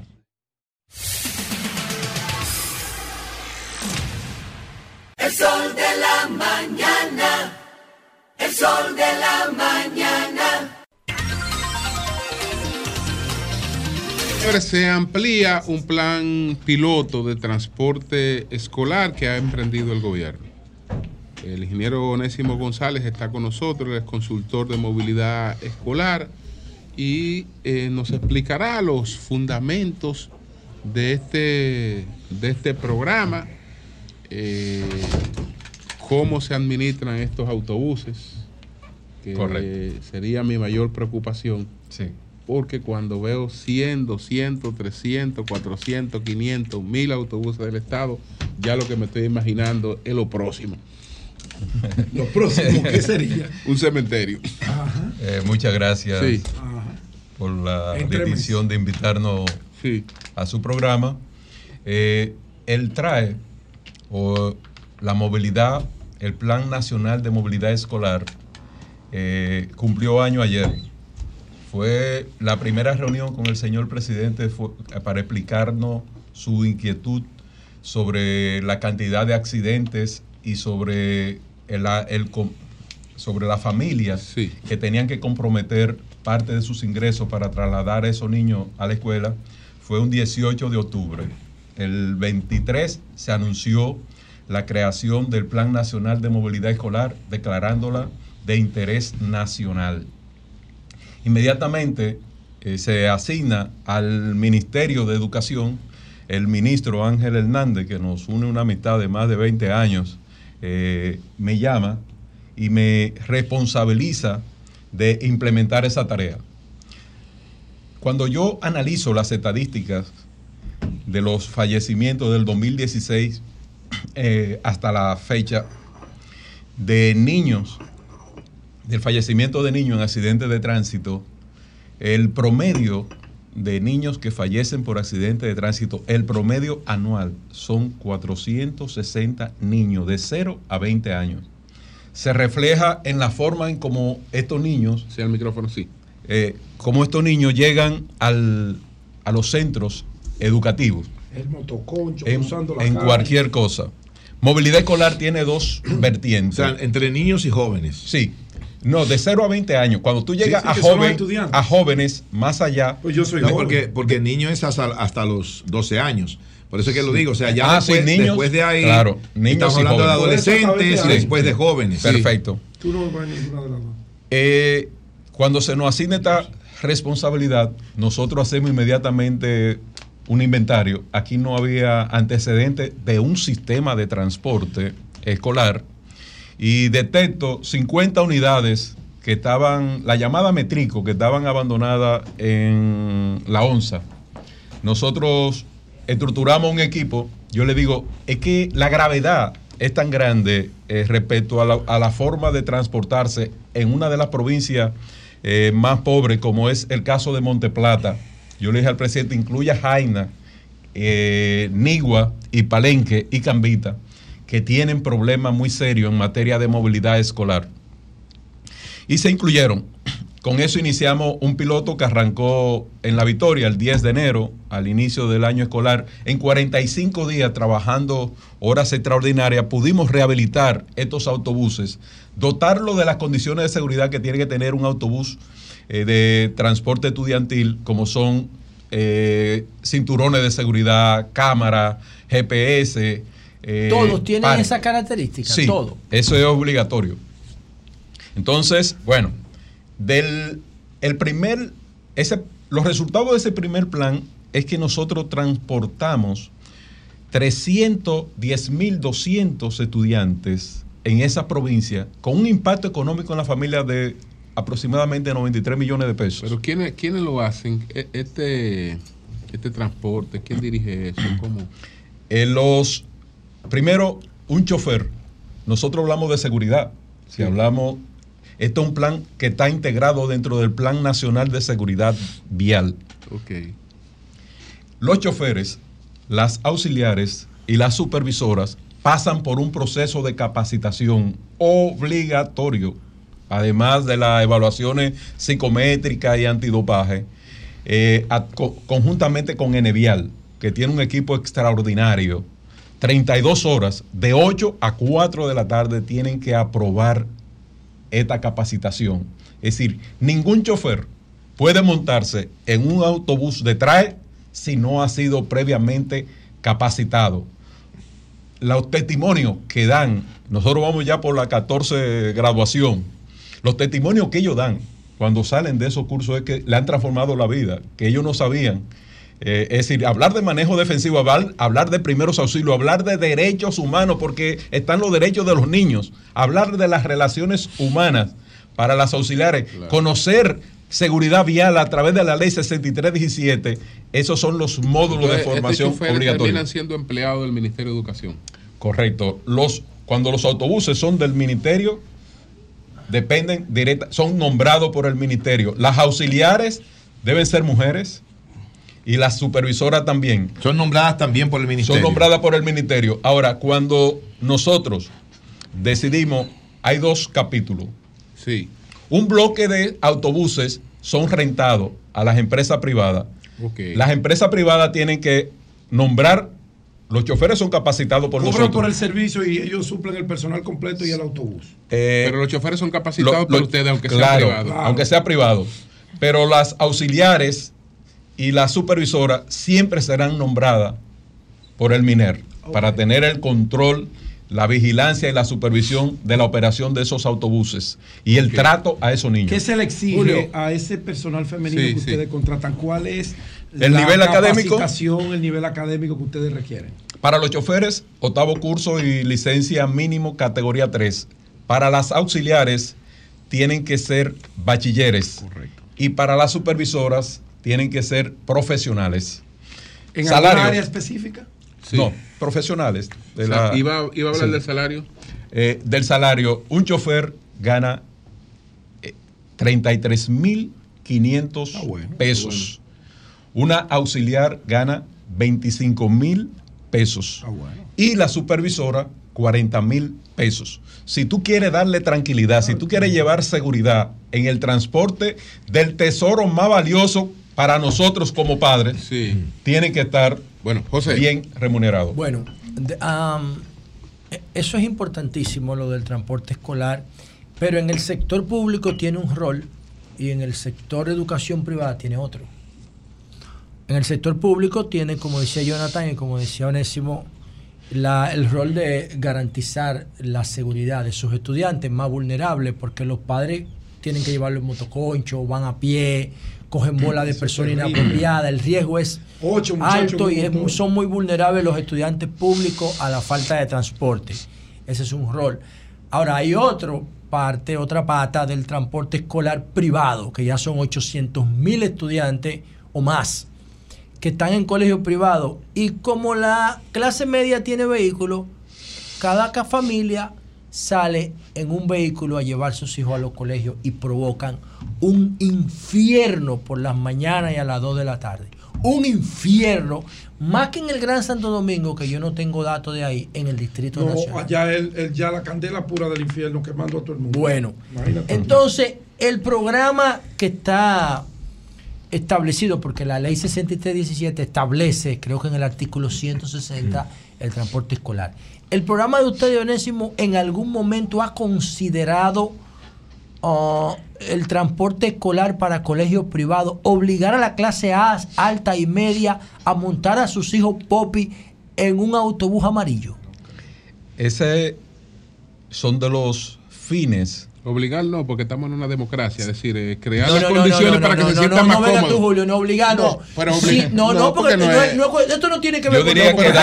darle, no, porque es imposible obligar. Ahora, tú Darle creas las las condiciones facilidades. para que tú estimule a la gente a hacerlo, porque le, le- le es más rentable, tiene más comodidad de hacerlo, eso sí. Darle las facilidades en materia de las exenciones fiscales con respecto a la importación de los vehículos, capacitarle a los choferes y trazarle, asesorarlo en la parte de la Pero planificación. al gobierno no le interesa el tema en el sector, en los colegios privados para, para poder desahogar el tránsito. Sí. Porque es un infierno. No es una situación compleja, Onésimo. Es un infierno Esta- en la mañana esta- y en la tarde. Esta es una política que apenas inicia, es una bebé. Pero a ustedes Eh, les interesa sí. que, que se cumpla con la ley, porque la ley 6317 establece Sí. las empresas de transporte escolar, las establece. y hay sí, una resolución incluso ya. Correcto. Eh, en Un- eh, los reglamentos, Los están reglamentos, ya el aprobados reglamento. En el Onésimo, ITRAN. Dígame, me, señor. me- me- ese proyecto yo lo veo interesantísimo porque resuelve un problema social. Sí, es interesante Y, y un Sí. impacto hasta económico en cada familia que sus hijos ya tienen cómo llegar al lugar de estudio sin que el padre tenga que sacar esos 100 pesos para montar Tre- cuatro muchachos en un motor. 300 diarios. Es la, el co- información. la. Sí. más o menos. Eso es muy duro para una familia pobre.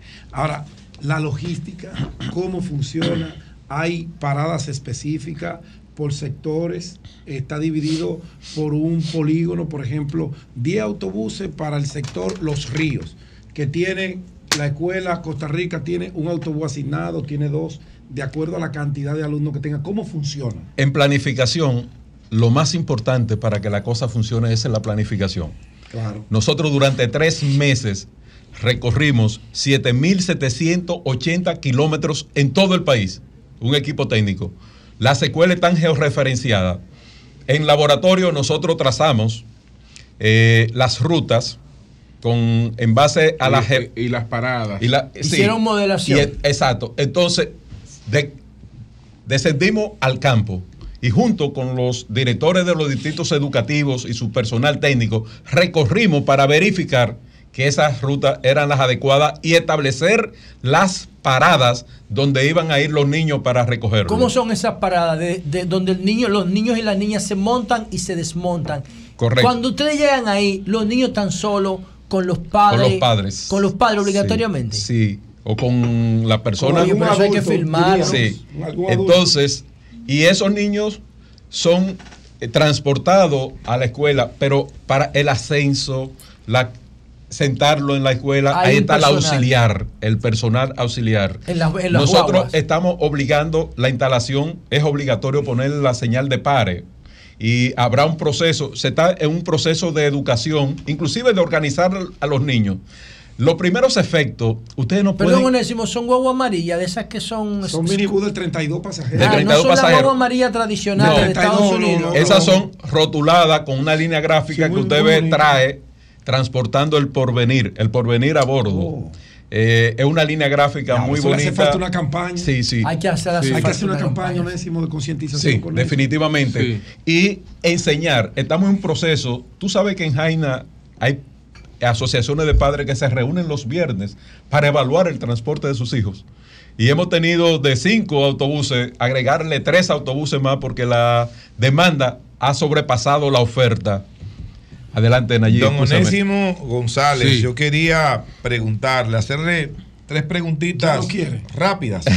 tres, nada más, tres. Tres mucho. Eh, sí. La primera es, eh, de ese plan piloto que usted dijo empezó ya hace un tiempo, con 50 autobuses de los que Sí. estaban eh, para el metro, ¿verdad? Para las, Sí. las líneas alimentadoras del metro. Sí. ¿Cuántos de esos autobuses todavía están operando de manera adecuada en este momento? La otra pregunta es también eh, saber cómo se contratan los autobuses privados para el TRAE, o sea, para, para el transporte escolar. Usted dijo ahorita que hay una parte que son privados. Sí. Entonces, ¿cuál es el proceso que, que se lleva a cabo para contratarlos? Y de los que están operando actualmente, de la cantidad de autobuses que opera actualmente, ¿cuántos son del Estado y cuántos son contratados? Magnífico. Eh, del Estado son 65, porque de esos 50 hubo que incrementar eh, 15 autobuses más eh, por el efecto que generó el transporte estudiantil en esas comunidades. Eh, nosotros tenemos, eh, hemos contratado, tenemos a la fecha en total 401 autobuses. Contratados. Ok. Sí. ¿Y- y Contratados.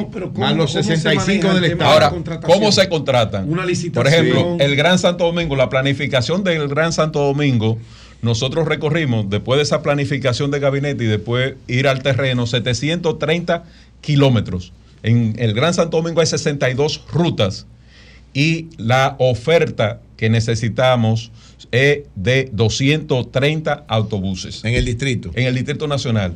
Fueron licitados, esos 230 autobuses ganaron tres empresas. Una ganó 20, otra ganó 130 y otra ganó 80. La- de las dos empresas privadas ganadoras, se resistieron a poner autobuses viejos y, e importaron y tenían autobuses 2024 con un servicio, eh, por ejemplo, la que tiene 130 asignados, tiene 94 autobuses en operación y está en pero proceso de integración 36, que es lo que le falta. Re- retiro la preocupación porque yo creía que eran 400 autobuses que, de- del gobierno. No, ¿Eh? Eh, imposible. No, ya, Mira, ve- ya veo que el gobierno tiene una participación Sí. que no es mala. Sí. Con 65, pero- pero que, eso, que esos autobuses tienen dolientes. Claro. que- Tiene un taller de servicio. sí, están los talleres de servicio, limpieza motores- y mantenimiento. Que los motores nadie se los va a No, y si robar don- porque tienen dueños. Julio, y si, don, y si don Onésimo dice que de los primeros todavía están operando Claro, todos, yo a él no, le no, creo. a él yo le creo. No es malo que el gobierno tenga una participación. Nayib. Ahora, que, que fueran de autobuses del gobierno, y eso es otra cosa, pues eso no, nunca ha dado resultados. Allí, cuando tú estabas en el bachillerato, yo estaba dirigiendo y operando transporte en Onatrata en el 1979. Tú eres un muchacho. No, yo Para mí. tenía ocho años. Ocho años, un niño. Ocho años. Usted, usted Eh, lleva allí eh, como algunos dos meses o tres. Gracias. Eh, lo más importante en un sistema de Qué transporte, bueno. como bien dice Julio, no es el autobús en sí, es el sistema de mantenimiento. El sistema de mantenimiento, claro. El sistema de mantenimiento de movilidad escolar, el joven que dirige ese sistema tiene 72 años, con todas las experiencias y cursos Habidos y por haber. habido y por haber. Y nosotros, eso es sagrado. Cuando un domingo, un sábado, trabajan 24-7, ahí no hay descanso, pero además, Sí. para tú trabajar en el transporte eh, estudiantil o en el transporte público, tú tienes que sentir pasión. Así es. Ustedes como padres, ¿por qué ustedes se sienten alegres de que ese sistema se haya instaurado? Porque ustedes son padres. Y Es abuelo decir, también. Y abuelo. En algunos casos, en algunos Nosotros, casos abuelo. cada Sí. niño, tú lo sientes como si fuera tu propio hijo. Sí. Entonces, la felicidad, el desbordamiento de felicidad que sienten esos niños, ustedes ven los videos, ustedes no pueden eh, creerlo, eh, la alegría. Además, eso es para combatir la deserción escolar. Porque un padre, si no tiene lo- el dinero para mandarlo a su claro. hijo o para mandarlo No, a no, pie eso es terrible. y, la, Sí. y la seguridad. No es- decimos cuatro niños, yo he visto un No, montón. Tremendo. no, Coño, eso pues, no puede qué ser. bueno, qué bueno, Onésimo. Yo apoyo. Oye, una Bueno. pregunta que me hace un amigo aquí. Sí. Dice, Pedro, pregúntale a Onésimo si yo, por ejemplo, tengo un emprendimiento y yo compro cuatro autobuses con las características que ellos Pedro, tienen. no te ¿cómo yo- metas en ese no, negocio, yo no, Pedro. Yo no, No yo no te tengo metas más en pa- eso. No, no, no. no. Sí. A mí no me gusta ese, eh, meterme en lo que no conozco. Sí. Eh, que cómo ellos pudieran contactar al ministerio y participar de esa licitación. Mira, las licitaciones son públicas y abiertas. Atención, José. Yo le he dicho a todos los, la gente que me llaman de que para un, un, un cafecito, y yo no, no, yo tomo café en mi casa. Para engancharte. Eh, yo le digo que la forma más fácil de tú comprar un pasaje Hay una página web. para ir a una suite a Najayo es tú asignar, porque la gente estaba acostumbrado, tú recuerdas, que le asignaban los autobuses. Eh, tú eres un sindicato poderoso Sí, y esto no es una, eh, estas no son rutas No, no de metan esos autobuses. sindicatos ahí. No. No, no, no, pueden participar, tienen No, sus no, no, empresas, ay, están no, no, transformadas en empresas y tienen el derecho a participar ahora cumpliendo no con la ley confío en ese 340. tipo Bueno, no pueden Onésimo. violar la ley 340. Muchas gracias, Onésimo González, que la verdad es que este plan eh, luce interesante, muy interesante. Ojalá, y bien, ojalá y bien y se llevado. pueda dar continuidad. Yo debo es. decirte, para cerrar, Julio, y me excusa, que el plan ha transportado desde su inicio, el, 20 el 10 de enero del 2023 a la fecha, 867.960 estudiantes, con un ahorro a la familia de 260 millones de pesos que no han tenido que gastar en costos de transporte, pero la seguridad y la prevención y la protección en la salud física de esos niños ha sido extraordinaria. Hasta ahora no ha habido un solo accidente. Gracias a Dios. Gracias a Dios. Ni lo bien, va a haber. Bien. Con Dios. Bueno, pues muchas gracias a Onésimo González. Gracias, Onésimo. Gracias. Cambio fuera.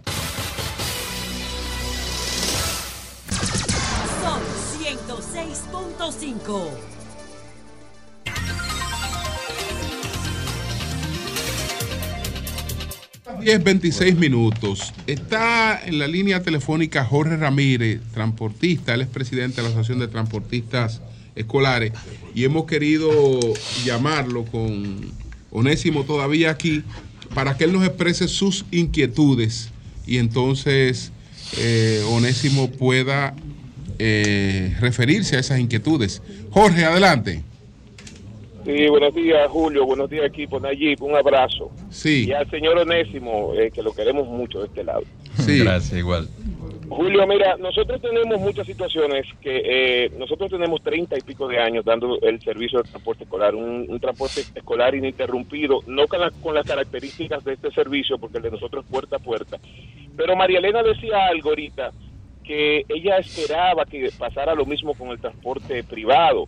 Y por ejemplo, en este servicio que sabemos que hay un tema de licitaciones, no es justo, Julio, que nosotros, los que tenemos 30 años dando un servicio ininterrumpido de transporte escolar, seamos, se puede decir, excluidos totalmente. No hay un transportista de nosotros dando, dando el servicio de transporte escolar. Pero ni siquiera fuimos tomados en cuenta para, para, para ver el punto de vista. Y oye, yo soy un compromisario de este, de este gobierno Sí. Pero pero ni siquiera donde quiera que tú vas a implementar cualquier cosa tú buscas tú buscas los peritos los que son expertos en, en la materia. Eh, eso no sucedió. No vamos a decir que culpa de Onésimo ni culpa de yo sé que el presidente por ejemplo habló con nosotros y dijo lo que iba a implementar antes de ser presidente de la república y el presidente nos dijo ustedes serán el- eh, nosotros vamos a tomar de guía el servicio que ustedes están haciendo, perfeccionándolo y llevándoselo a la clase más necesitada. Un tema que no ha sido así. Lamentablemente los transportistas escolares eh, no fueron tomados en cuenta. Nunca, se, Onésimo se reunió con nosotros hace unos días eh, porque eh, le estábamos dando mucha carpeta a Hugo y Hugo hizo, eh, Onésimo ha sido, después que nos reunimos con él, eh, nos ha tomado en cuenta, nos toma la llamada, Jorge, vamos a hacer esto, ayer mismo nos invitó a la actividad, pero yo entiendo que para lo que el presidente quería, el, el presidente, lo primero que nos dijo a nosotros, ustedes van a ser los primeros tomados en cuenta. Bien.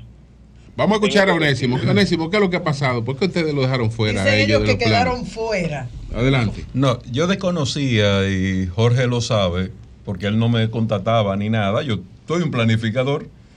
Tenía que planificar todo el sistema a nivel nacional, pero no están incluidos, Jorge, en los 500 autobuses que van para Santiago, Duarte, bueno, varias provincias que se anunció. Nosotros exigimos un 20% para las MIPIMES. Eh, y hay una reunión, y tú lo sabes, te dije, pri- lo primero que tú tienes que hacer cuando tú estás planificando es tú conocer qué es lo que hay en cada sector. Yo le pedí ese inventario a Jorge, espero que lo haya hecho. Para ¿Lo hiciste, Jorge? Sí, sí, sí, sí. Nosotros, El nosotros lo tenemos lo ayer. tiene. Ayer Eh, eh. incluso le pedimos, ayer incluso le cogimos el, le, le pedimos el correo a don Onésimo, pero el tema es que ya este proceso, por ejemplo, en el Gran Santo Domingo está resuelto. Nosotros le vamos a mandar, eh, nosotros vamos a, mandar el levantamiento. Mire, la presión, Julio, que yo estoy llevando Sí. eh, con este tema es serio, porque es que yo tengo, yo represento la- los as- las asociaciones a nivel nacional. ¿Cuántos Y- son, y más o menos? Aproximadamente entre 6 mil y 7 mil transportistas escolares, planificando hacerle, hacerle una protesta al presidente de la República con uno de los proyectos más bonitos que el presidente eh, ha, ha- ha organizado, que es eh, este tema. ¿Usted sabe lo que significa estos niños que iban de esos batalles en, en carretas y ahora van a tener la oportunidad de, de- de ir en guagua? Usted, usted no, no darle la lucidez necesaria para usted, por usted dejar un grupo fuera. Jorge, esto, temas- esto no se trata de dejar a nadie fuera. Eh, Son procesos de licitación. Hay una ley 340, yo te lo he dicho. Y ustedes tienen que prepararse para participar en esa... Como mi pyme. Como mi pyme. Eh, aquí no hay, y tampoco podemos usar que vamos a hacer una manifestación. Nosotros tenemos obligatoriamente que cumplir con los términos de la ley, so pena de ir preso. Aquí no hay asignaciones de autobuses personales ni por temas políticos. No hay cuotas. En- exacto, pero, la, pero es darle la oportunidad. Nosotros tenemos en programa una reunión allá en el ministerio con ustedes para conversar sobre todo este tema. Y hay porque- licitaciones pendientes. Sí, hay la, ley, la ley privilegia a los, las pymes. Es decir, Sí, la ley pero- tiene, le tiene un espacio de oportunidad a las pymes para darle una oportunidad de participación. Pero Está eso- contemplado. Eso, ha sido teórica, teóricamente hablando. Yo le voy a hacer una pregunta a usted. ¿Cómo competimos nosotros con Caribe Tour? No, porque no es con Caribe Tour, es que las pymes, es que donde la Caribe, Caribe Tour no es pyme. No en el pyme. 20% de las pymes, solo puede, puede partir de Pregúntele, pymes. pregúntele a Onésimo, que yo lo quiero mucho, ¿cuántas pymes han competido? Bueno, pero que se están creando, él te dijo que se están creando las Están las condiciones para eso. oportunidades, participen. Bueno, hay pues gracias. para Hay las pymes en las próximas gracias. licitaciones. Hay posibilidades, yo se lo he dicho a ellos. Es que hay un porcentaje, un 20 no es. Gracias, gracias. Y además, eh, le- sí, sí, habrá muchas oportunidades porque tampoco a las grandes empresas le interesa Le involucrarse eso, es cierto. en ese tipo de programas. Sí. No le interesa. Es decir, ahí puede aparecer mucha oportunidad para gente que quiera. Y lo vamos a hacer, Julio. Sí. Eso es un tema social. Yo- así es, así es. Yo te recomiendo, Onésimo, que te conozco, que eres una persona honesta en toda tu trayectoria, además de muy capaz, eres muy honesto, que todos esos procesos tú mismo te encargues de que tengan una difusión especial para que nadie genere duda. Sí, que sí. todo sea transparente como has sido tú en toda tu vida. Así es. No te dejes volver en la No, pata de Y, es, y es Julio, un planificador probado. Sí, sí, sí. Es decir, Y- y con de mi hermano habíamos terminado. Eh, escuchamos eh, este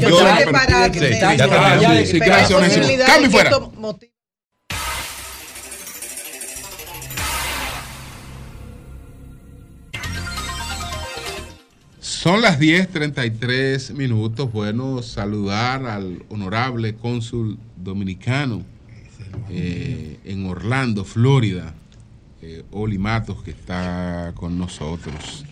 Está por aquí. Pedro está diciendo que salió huyéndole a Virginia. No es verdad. No es verdad. Yo, No, desde pero que yo, desde, desde que Virgilio dijo, voy para Orlando, voy a esto, a esto, y tengo varias reuniones con Oli. Yo dije, yo espero a Oli tempranito mañana en el primer vuelo. No, realmente.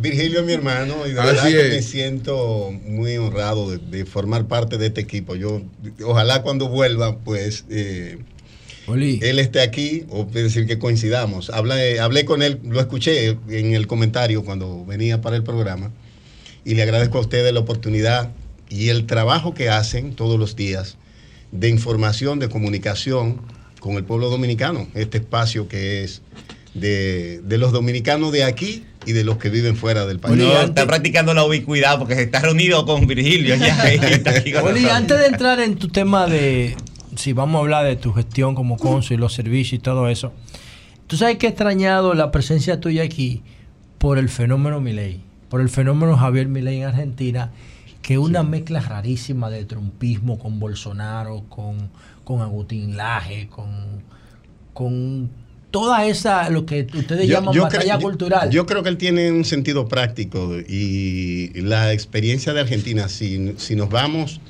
a la experiencia política de Argentina, creo que es muy cierto lo que dice el expresidente Mujica de la economía argentina. Dice, el mundo tiene una economía y Argentina tiene, Tiene otra. otra, sí. Es decir, es un, es un fenómeno extraño, un país con tantos recursos, con tantos medios para eh, adelantar, que estuvo adelante de, de más de la mitad de los países de, de la Unión Europea. Sí, claro, a eh, principios a del siglo pasado. y todavía en la primera mitad del siglo, porque recordamos, por ejemplo, que la guerra fue en el 45 y después, eh, antes del Plan Marshall, era todo una ruina.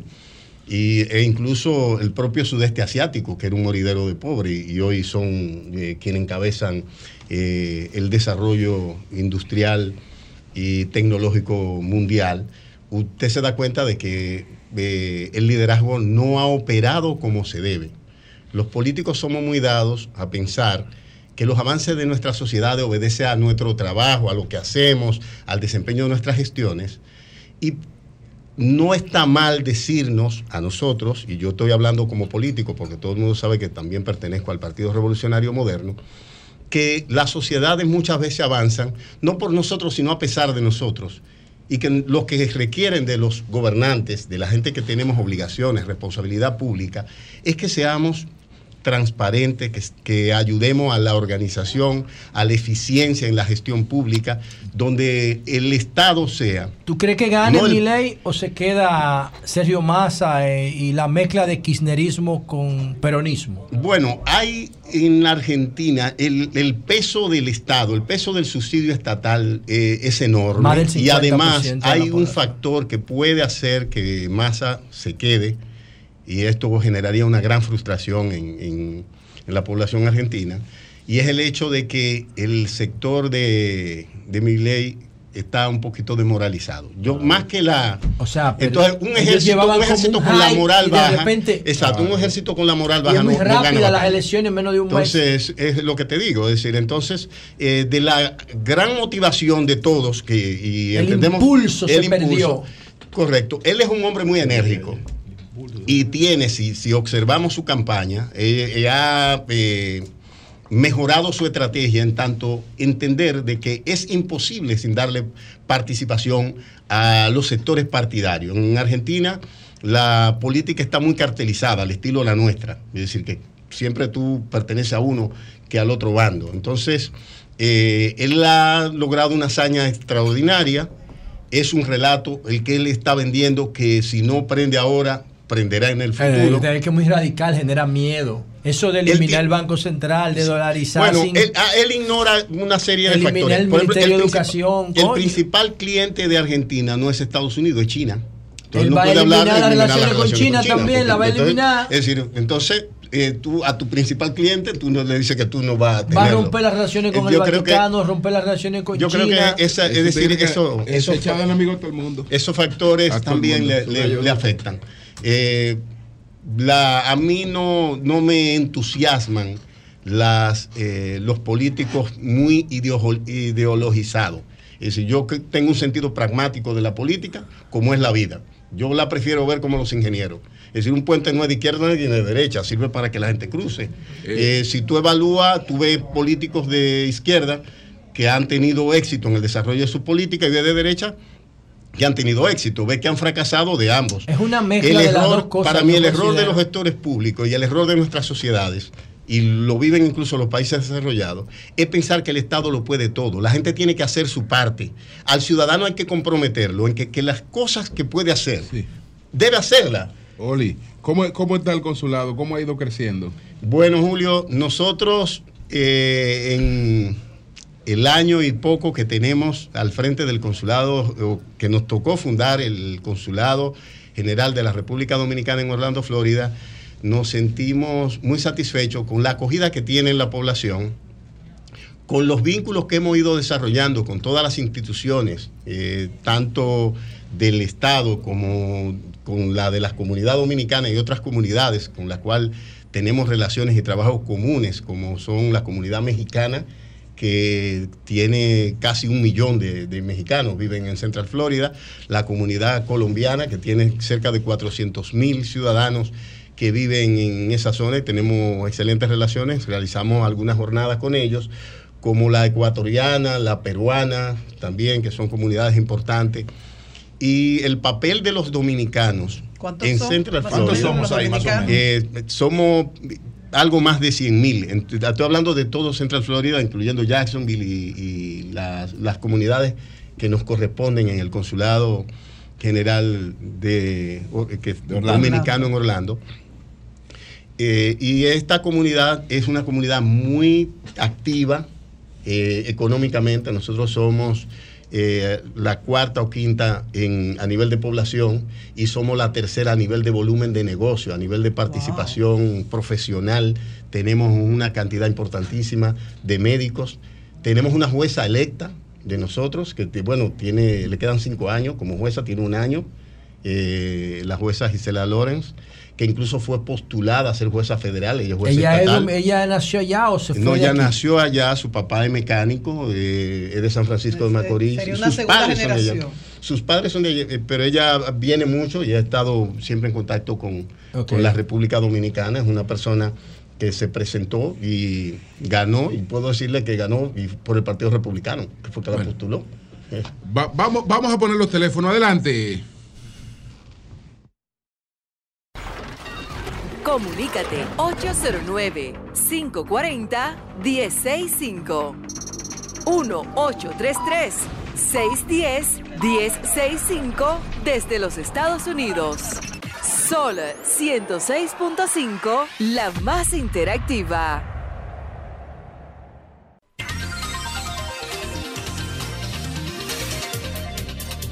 Buenos días, adelante, buenos días.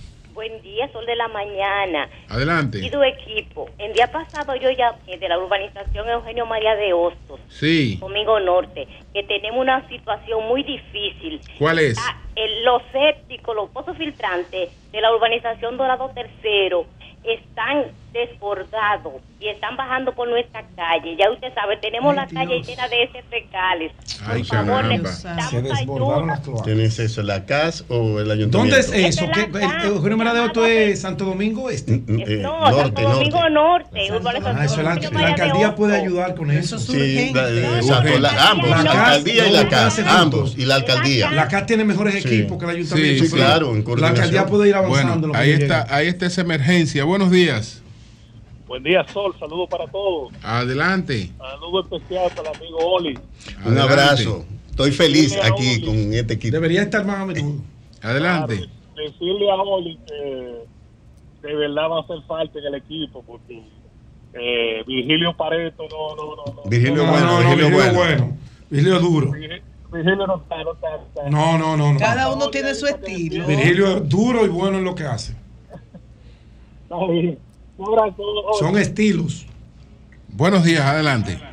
Buenos días. Adelante. Mi saludo para Oli Mato. Adelante. Muchas gracias. Oli, eh, se te ve que está chorreando la grasa, Oli. No, yo, yo, oye, yo estaba bien aquí, yo estaba en el poder con este micrófono aquí en Sol. Así que- No, no, el hay cosas que no se pueden ocultar. Sí, estoy- me, levanto un poquito más tarde. Es merecido, es merecido. Además, ya hay aire acondicionado en la calle. Claro. Ah, Ahora bueno. mismo, allá el aire está prendido. Allá voy yo diciendo. Sí. Excelente. ¿Se fue, José? Está por aquí, pues. No, está aquí, adelante. José, eh, tú eres una persona que tiene mucho conocimiento y que eres muy ducha en los temas que maneja, pero a veces está como de, espalda a la realidad. Porque te, he- te he escuchado en varias ocasiones eh, hablar de que tú has ido al programa en, en motocicletas. Motocicletas donde tú mismo dices que los pasajeros no usan casco. Entonces, me nos vienes a vender una propuesta de seguridad la cual no garantiza que lo que tú haces sea proporcional a lo que tú vendes. Bien. Buenos días, adelante. Buenos días. Buenas. Sí. Rafael Díaz. Adelante, Rafael.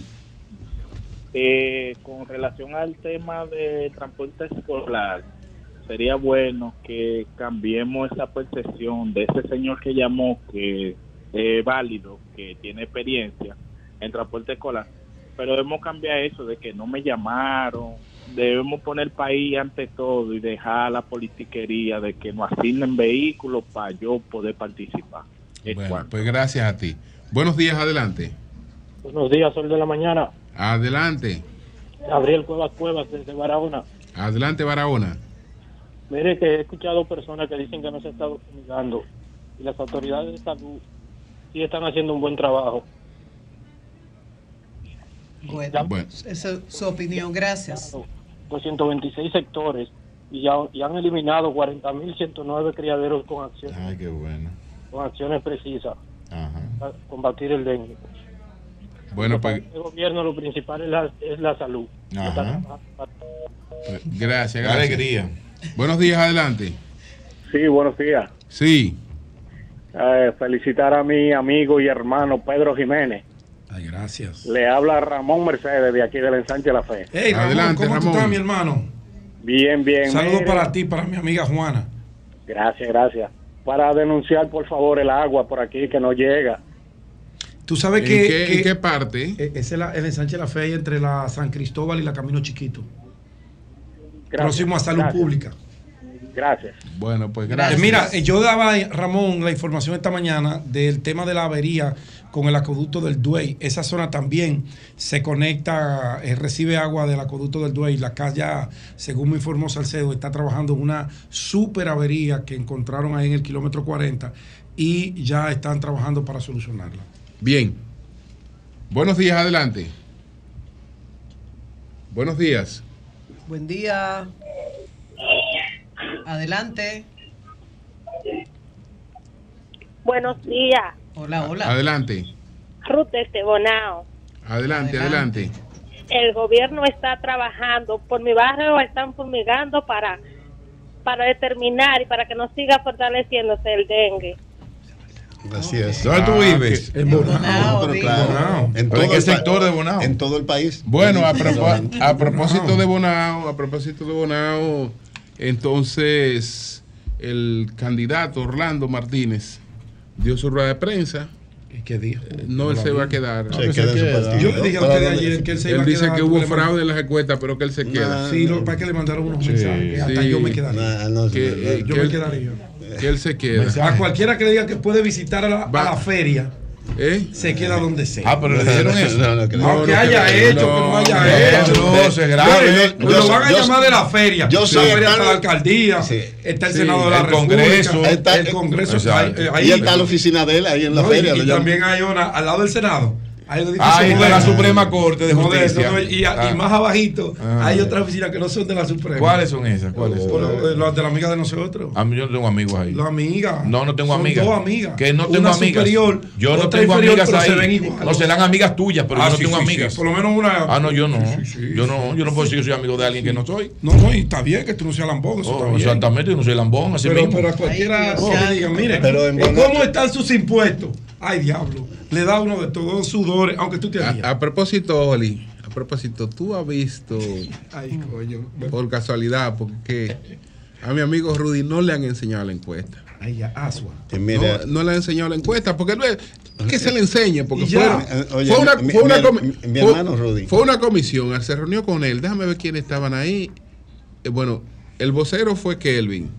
Kelvin Cruz. Kelvin, Cruz, de fue Fedón, vocero. Pero alcalde fue, de La Vega. fue Pacheco, fue, fue Paliza. Ah, pero fue una comisión de alto nivel. Una comisión de alto nivel. Una comisión de alto nivel. Muy alto. A reunirse Oh, pero con ven él. acá. A decirle que él perdió la encuesta. Ay, ay, ay. Nada más. Nada Ajá, más. Entonces. Sin datos. Que, no, a Kelvin, Kelvin le dice a él que él perdió la encuesta. Que, Ah, porque entonces- fue Kelvin el vocero. y entonces, ah, no, pero ahora, ahora le fue mal al pobre Kelvin. Ay. Ay, no, no, no. ¿Qué pasó? ¿Qué no le dijo? ¿Qué le dijo maestro? Si usted quiere sacar ¿Qué le el dijo? del área para que usted nos cuente. ¿Qué le, ¿qué dijo Rudy? ¿Qué le dijo Rudy? se cómo- él se prestaba una vaina como esa, que cómo lo usaban él para una vaina como esa. Yo creía que tú eras más serio. que ya que exactamente, que ya el que le dijo que le perdió la, que él perdió la, que se le enseñara la encuesta, ¿dónde tú la tienes ahí? Ay. No, yo no la tengo, etcétera. ¡Charlatán! Entonces, Cosas así. No, no, no, no, le, no, no, le dijo dos o tres cosas, Kelvin. Le dijo dos o tres cosas. Impublicables. Sí. Aunque yo creo que Rudy también, no, Rudy no va a inventar mucho, pero. Además, ya soy de Hidalgo, ya. Eh, Ya soy de no, Hidalgo. No, que Rudy no aspiraba a alcalde. Eh, no, no, alcalde no, sí, no, a él que se- a él se la regalaron ahí. No, la es Paliza. Paliza le dijo ahí en la reunión. Sí. Pero ahí está la alcaldía. Alcaldía, cógela. que, que, Repite que- ahí. Repite. que es suya. Pero no, pero no, ya maestro, eso, es Hidalgo ya. Eh, Paliza no pudo, no terminar. O sea, volver para atrás. No, bueno, no volver, no volver para atrás, No. porque si volver para para atrás, eso es lo que tú quieres, porque Lionel quiere entonces volver para atrás, ya que ya, ya que no está otra vez. Eso es de Hidalgo. Sí, ya, lo la- que la- vamos a hacer es volver al alcaldía de Hidalgo. Sí, claro, y la presidencia de Luis Abinader. Oye, No, no, no, no, alcaldía Sí, de ya. es Hidalgo. Sí. Dice, es dice cierto. ahora el eslogan del presidente Fernández. Para volver al progreso. Ya. Para volver al progreso. Oli, este sábado se presenta en Orlando, es selección oficial del Festival de Cine de Orlando, el documental de Amelia.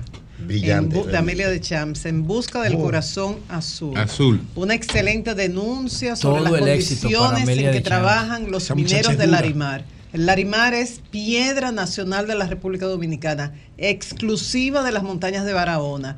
Y sin embargo, las condiciones en que trabajan esos hombres que excavan, extraen de la tierra esa piedra semipreciosa, en 25 años han muerto 23 mineros. Hay uno, el protagonista del documental de Amelia, que se llama Daniel, que cada vez que baja promete que es la última extracción que hace de lo peligroso que es. Pero tiene que Entonces, volver a hacerlo. Claro, vive todas esas familias viven de eso.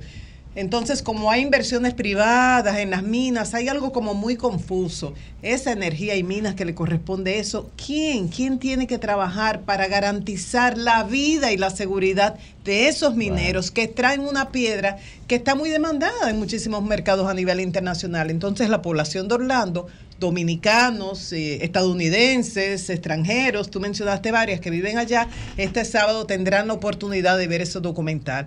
No dejen de verlo porque yo sé que esto va a ser En el historia. Festival de Cine. Bueno, Sí. eh, ahí todo el condado Orange se, eh, y será zonas en aledañas. Cinema Plaza Café, Sí. en el Teatro 12, 1 y 45 de, de la tarde de este sábado. Sí, en Vayan a Downtown verlo Orlando. porque ella además está haciendo gestiones para que esas condiciones de trabajo cambien. O sea que la historia continúa. Yo me imagino que tu equipo la va a respaldar. No, la gente eh, me, llam- me ha llamado ¿Ah, y sí? las asociaciones culturales, todos los grupos, no solo los dominicanos, van a, a ver este trabajo tan bien realizado. Bien. Buenos días, adelante. Sauri Pérez le habla desde Barahona. Adelante. Barahona. No está llamando el país para completo. sobre el caso del dengue. Ok. Está trabajando, está mandando una, una Ok. persona fumigar, se está haciendo el trabajo. Señora. No, nada, los hospitales que están mal no, interactúa con la gente. Señora, Diga, ¿en qué lugar de Barahona usted vive? en el mismo Barahona. ¿En ¿En qué calle? ¿En qué calle? En el pueblo. ¿En qué calle? En la 30 de mayo, mi amor. Vive en el mismo Está del ayuntamiento. de mayo. Ok, Barahona tiene ok. muchas comunidades. ¿Y usted sabe lo que tenemos que hacer para evitar el dengue? ¿Qué hay que Claro hacer? ¿Qué hay que hacer? Claro que sí, está el prevenido en cuanto a la limpieza con el cloro y eso, pero se está haciendo el trabajo. Y tapar el agua. ¿Y allá quién está apoyando usted? Ah, apoyando. Buenos días, adelante. ¿Se acuerda su candidato a senador? No, Bueno, del diputado, Buenos días, adelante. Ella está en presión del dengue. Buenos días. Buenos días, adelante. Buenos días, buenos días. Sí, Adelante. Adelante. Aprovecha el tiempo que está en el aire. Bueno. se fue. Bueno, vamos a ver. Buenos días, adelante. Sí, buen día a todos. Sí. Adelante. Yo quiero hacer una denuncia. Mira, tú sabes que en el sector Paraíso, residencial La Mercedes, no tiene conexión el agua potable con la CA. O sea, nosotros tenemos pozos filtrantes y compramos camiones. Hacer un llamado a la CA, eso es lo alcarrizo, a ver si ellos pueden conectar que el agua potable llegue a residencial. Y así nosotros evitar comprar, luz, comprar agua. Bien. Bueno, pues gracias, gracias. Yo, yo les aconsejo ir en comisión eh, del sector a la CAS para que le puedan, eh, puedan enterar a las autoridades de cuál es la situación que ustedes tienen. Ahí está tu amigo el ingeniero Salcedo, Ah, sí, súper eficiente, que tú Muy lo sabes. eficiente. Y Fellito. Buenos días, adelante. Un tremendo equipo trabajando. Pedro Entonces, Cuello desde el municipio de Paraíso, Barahona. Desde Paraíso, Barahona. todos ustedes y su familia. Gracias, gracias. Bueno, eh, estaba mirando aquí en este grandioso programa y ta- también algunas radios de la situación que pasaba en este país de acuerdo a la delincuencia, la inseguridad. Y de acuerdo a la semanal que dio el presidente, estaba mirando que van a crear una unidad en la policía eh, en casos de homicidios y también van a instalar algunas cámaras de seguridad para los taxistas para así también preservar la seguridad de nosotros como dominicanos. Y eso es algo que hay que reconocerle a este gobierno que por lo menos está escuchando las voces de personas como ustedes que diariamente informan a este país de los aconteceres del día a día. Bueno, pues gracias, gracias. Mira qué bien. Muchas Mira, mira, tú ves que- que- qué bien lee ese oyente. Bueno, buenos días, adelante, buenos días. Sí, no. Sí, buenos días. Habla Merky del ensanche La Fe, Merky Roa. Melky Roa, adelante. Sí, yo, ensanche La Fe que llamó, que dijo que Sí. tratar de decir en qué, ¿En qué qué? debí haber dicho en qué calle ¿Qué? en la Mauricio el agua a veces llega los viernes y los lunes, sino que uno se a través del Bueno, se, se está cortando. Buenos días, adelante. Sí, buen día, Sol de la, Sol de la Mañana, ¿cómo están? Adelante, bien, bien, bien. Yo estoy en Acosta de Santo Domingo Norte. Adelante. Alegro, Gracias por la oportunidad. Sí. Hacer un comentario, es que el gobierno dominicano, obviamente mediante el Ministerio de Educación, puso en marcha el Sistema Nacional de Transporte. Y eso es algo que nosotros como dominicanos deberíamos resaltarlo. Y es algo que beneficia tanto a los estudiantes como a los mismos padres. Y eso es algo que a mí particularmente a mí me enorgullece. Muchas gracias. Bien. Buenos días, adelante. Buenos días a ustedes todos. Adelante. Máximo Lara del Sánchez Luperón. Sí, adelante. Mire, en estos días eh, oía a Jonathan José La Luz hablando de la problemática de las escuelas que están cerca de la San Martín y de la suspensión de, la docencia en algunas de esas escuelas y cambio de horarios por las bandas eh, entre estudiantes. Y hablaban del listín diario. El listín diario no queda cerca de ahí, de donde están los problemas.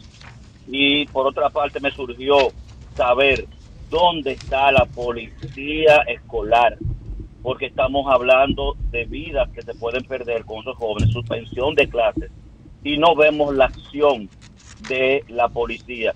Sería bueno saber cómo está la nómina de la policía eh, escolar para saber qué se está haciendo con ellos, a, dónde que están metidos, porque ellos son los que deben de velar por la seguridad de todos esos estudiantes. Y la asociación de padres también, es decir, la policía escolar, es cierto, el llamado de usted, también la asociación de padres, señores. Bueno, los tienen, tienen que hacer su parte. Acabo de recibir una comunicación que me envía eh, pues Manuel Núñez eh, sobre eh, la cuestión esta de los libros, libros sociales y la revisión. Él es el director de la unidad editorial del Ministerio de Educación. ¿Cómo? Pero no, eso no está bien, porque es que él, es- él- él tiene Entonces- muchos sesgos, no deberían ponerlo en eso. Entonces dice, él es un gran. No, pero a él no me gusta ahí, no. Entonces, No, haitiano. No, entonces ¿Cómo puede poner un haitiano dice, ¿y qué una dice? ¿Y quién te ha dicho eso? ¿Qué dice Manuel Núñez? Dice entre otras cosas lo siguiente. Mediante la comunicación que obra en su poder, hacemos llegar el informe correspondiente a la revisión del texto de Ciencias Sociales 4, que fue adquirido por el Ministerio de Educación, según la ordenanza número 26 del 2017. Este libro de texto fue producido por Editorial Casa Duarte y el resultado del informe, cuyos pormenores aparecen detallados a continuación, comprende un examen de los errores gráficos, es decir, errores en dibujos, ilustraciones, fotografía, fuentes y mapas. De los errores eh, de carácter eh, eh, ortotipográficos, es decir, ortografía, lazos, uso de mayúsculas, etc.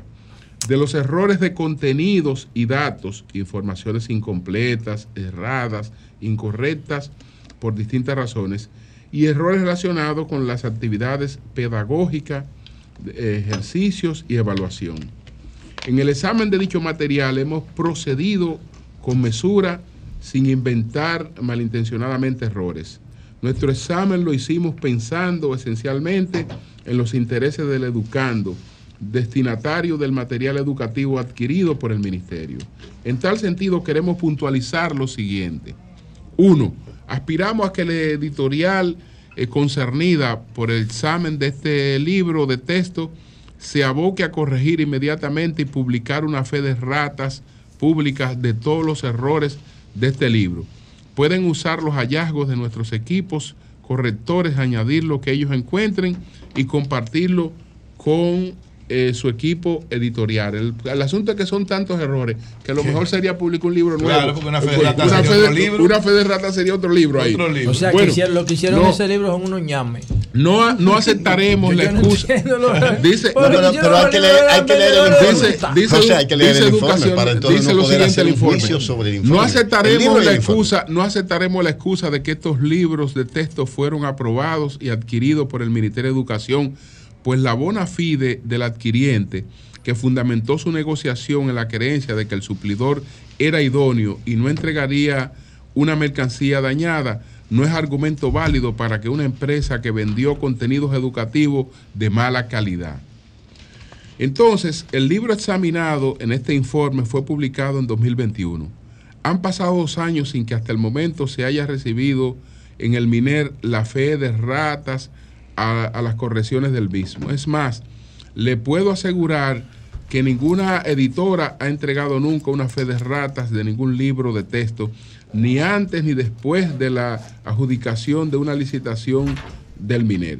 Sin embargo, con el proyecto de libro abierto, haciendo una exhibición grosera de intenciones malsanas, se pretendió desacreditar un trabajo que abarca decenas de títulos publicados en versión impresa y en la plataforma digital del MINER, a la que tienen acceso gratuito todos los dominicanos y que no fueron producidos con criterios comerciales. Por tanto, esperamos que lea el informe adjunto y se haga eco de esas verdades. Ya veremos el informe adjunto que nos acaba de enviar el Ministerio de Educación, eh, informe de errores y de, de- de los libros de textos vigentes en la escuela pública. hay, que- hay que- hay- hay que leer el informe. Ya pero corrigieron también, los errores también, de José, los de ahora. Se va a un punto que tú favoreces, que es que se eh, utilizar el libro digital Pero en los fines totalmente, los libros comerciales. digitales se Es pueden decir, corregir, está- ese es el problema, que esos libros brutos no se pueden corregir. Si ese libro fuera digital, no hay que invalidar procesos, simplemente ¿qué hace Pero- con lo que él dice? Se verifica y si es correcto, o sea, se corrige digitalmente y Sí, punto. pero- ya. ¿Qué se puede de hacer? hecho, Pero de hay- hecho, hay que el libro el oye, oye, oye, de Microsoft de inteligencia artificial te corrió eso solo. No, eso no No lo hay que corrige gastar un solo. peso José. en eso. No, o Bard de Google te no, lo tiene- solo. tiene- El libro la gente- Ahora, si el libro es gente- bruto, Ahí no hay- se puede. una versión que digital hacerlo. que se llama libro abierto por eso. Bueno, que ya. Buenos días, buenos días. Ya, punto. Ahora, si quieren seguir invirtiendo en basura contaminante, compren el libro físico. Buenos días. Ramón Alberto del No Distrito. Nacional. Anda el diablo. Adelante. Sí, eh, con relación a, a los transportes de escolar, yo quisiera saber si, si ese presupuesto de los 33.500 pesos que le dan a los choferes es de 6 de la mañana a 6 de la tarde, o si solamente es mediodía y entra el, el otro chofer. Bueno, lo- los estudiantes tienen dos puntos de uso, do- tienen dos, us- dos horarios para usar esos autobuses, que en la entrada son uno- yo pienso que de 6.30 a 8 y cuando salen. Pero no, en no, algunos no, casos no, caen no, candado de la tarde. en Orlando A eso es que entran a las refiere. 9. Ay, ¿Es verdad? Sea, a las 9 de la mañana. Bueno, buenos días, adelante. Ustedes son buenos días. ahí. Ahí no hay pobre, hermano. Sí, buenos buen días. día, ¿Cómo se sienten, hermano? Adelante. Me taponen. Martínez Pozo. Sí. A Leonel, a Leonel se le quisieron comer vivo cuando él criticó el asunto del narcotráfico. Yo, quis- yo quiero decirle a los PRMistas que en el gobierno de Hipólito se le construyó una pista de Oye, que aterrizaje. No debería hablar mucho de narcotráfico. en, el, se- en el gobierno de Hipólito se le construyó una pista de aterrizaje a, a Quirino. Eh, Florian mal, Florian a en el gobierno de Hipólito. Florian Félix en el gobierno de Hipólito andaba con una con una con una patrulla guiándolo como si fuera el presidente de la República. En este gobierno hay hay, hay alcaldes, diputados y hay ahora candidatos que son que son bajeados por el narcotráfico. En la fuerza del pueblo no existe eso. Bien. Buenos días, adelante. tenía carnet del DNI, man. Buenos días. Buenos días, Sol. Sí, adelante. Eh, yo quería opinar sobre algo que, pa- que pasó aquí en la avenida Enriquillo, en los. ¿Qué fue lo que pasó, el Enriquillo? ¿Qué fue lo que pasó? Pasó de que en la panadería, no sé si puedo decir el nombre. Bueno, ahí nada más hay una sola, pero adelante. Ah, bueno, pues en esa sola que hay ahí, pasaron el sábado desde las 9 de la noche hasta las 3 de la mañana haciéndole el piso a la terrera con una martilladera. ¡Qué abuso hay en este país! Ay, señores! caramba. Hasta Eso, no es 3 que de eso, la ti- mañana. eso tiene su horario para, para poder trabajar. Pero si ustedes quieren, ustedes pueden verificar y confirmar, porque no le tiré foto. Ok. Pero es un abuso de esa panadería que queda en la Enriquillo, esquina Bayacán. Así es, así es. Enriquillo, Bueno, pues ¿Dónde es gracias. eso, Enriquillo de aquí a Bayacán? Aquí. Buenos días. buenos días, de la mañana. Ah, es una vaina que se llama... eh, Bueno, buenos días, adelante. Yo sé. Buenos días. Buena. Sí. Eh, yo quiero preguntarle a José La Luz cuándo él se va a juramentar en el PRM. Bueno, yo no, no, no, yo le digo, yo no me puedo juramentar en el PRM porque yo quiero ser parte de un partido del futuro que refleje el siglo XXI. Y los partidos tradicionales no tienen esa visión de incorporar la agenda del siglo XXI. O sea, no, no me veo yo ni en el PLD otra vez, ni en la Fuerza del Pueblo, ni en el PRM, no, no me veo ahí. Sería en uno emergente. Sería en un partido que refleje la tendencia de pensamiento del siglo XXI. ¿Y lo ubicas ahora mismo existe? No, no, no, yo no veo. en Pero el- está pensando crearlo. Bueno, yo tengo un proyecto, lo que pasa es que Ya no da tiempo para- yo- lo que pasa es que mi socio en eso todavía está en farándula, tengo que esperar que pase. Y si, al tú, ¿Quién y si al tú, y si tú- al tú juramentar al presidente Abinader, si al tú juramentarlo, él te jura apoyar ahora y después seguridad No, no, no, no, no, no. Usted- mire, presidente, Yo- usted, jura, usted apoyar ahora Sí, sí, y sí. después Sí, seguridad perimetral. el, presidente me está apoyando a mí, yo lo, yo lo, yo lo apoyaré a él, al presidente. José apoya proyectos. pero yo no estoy hablando de Bueno, que- pero no, el- él me preguntó por el PRM. No, pero el presidente, me veo en no, el pero PRM. el, no, pero el presidente, el, PRM, el presidente, el PRM, el, PRM, el presidente.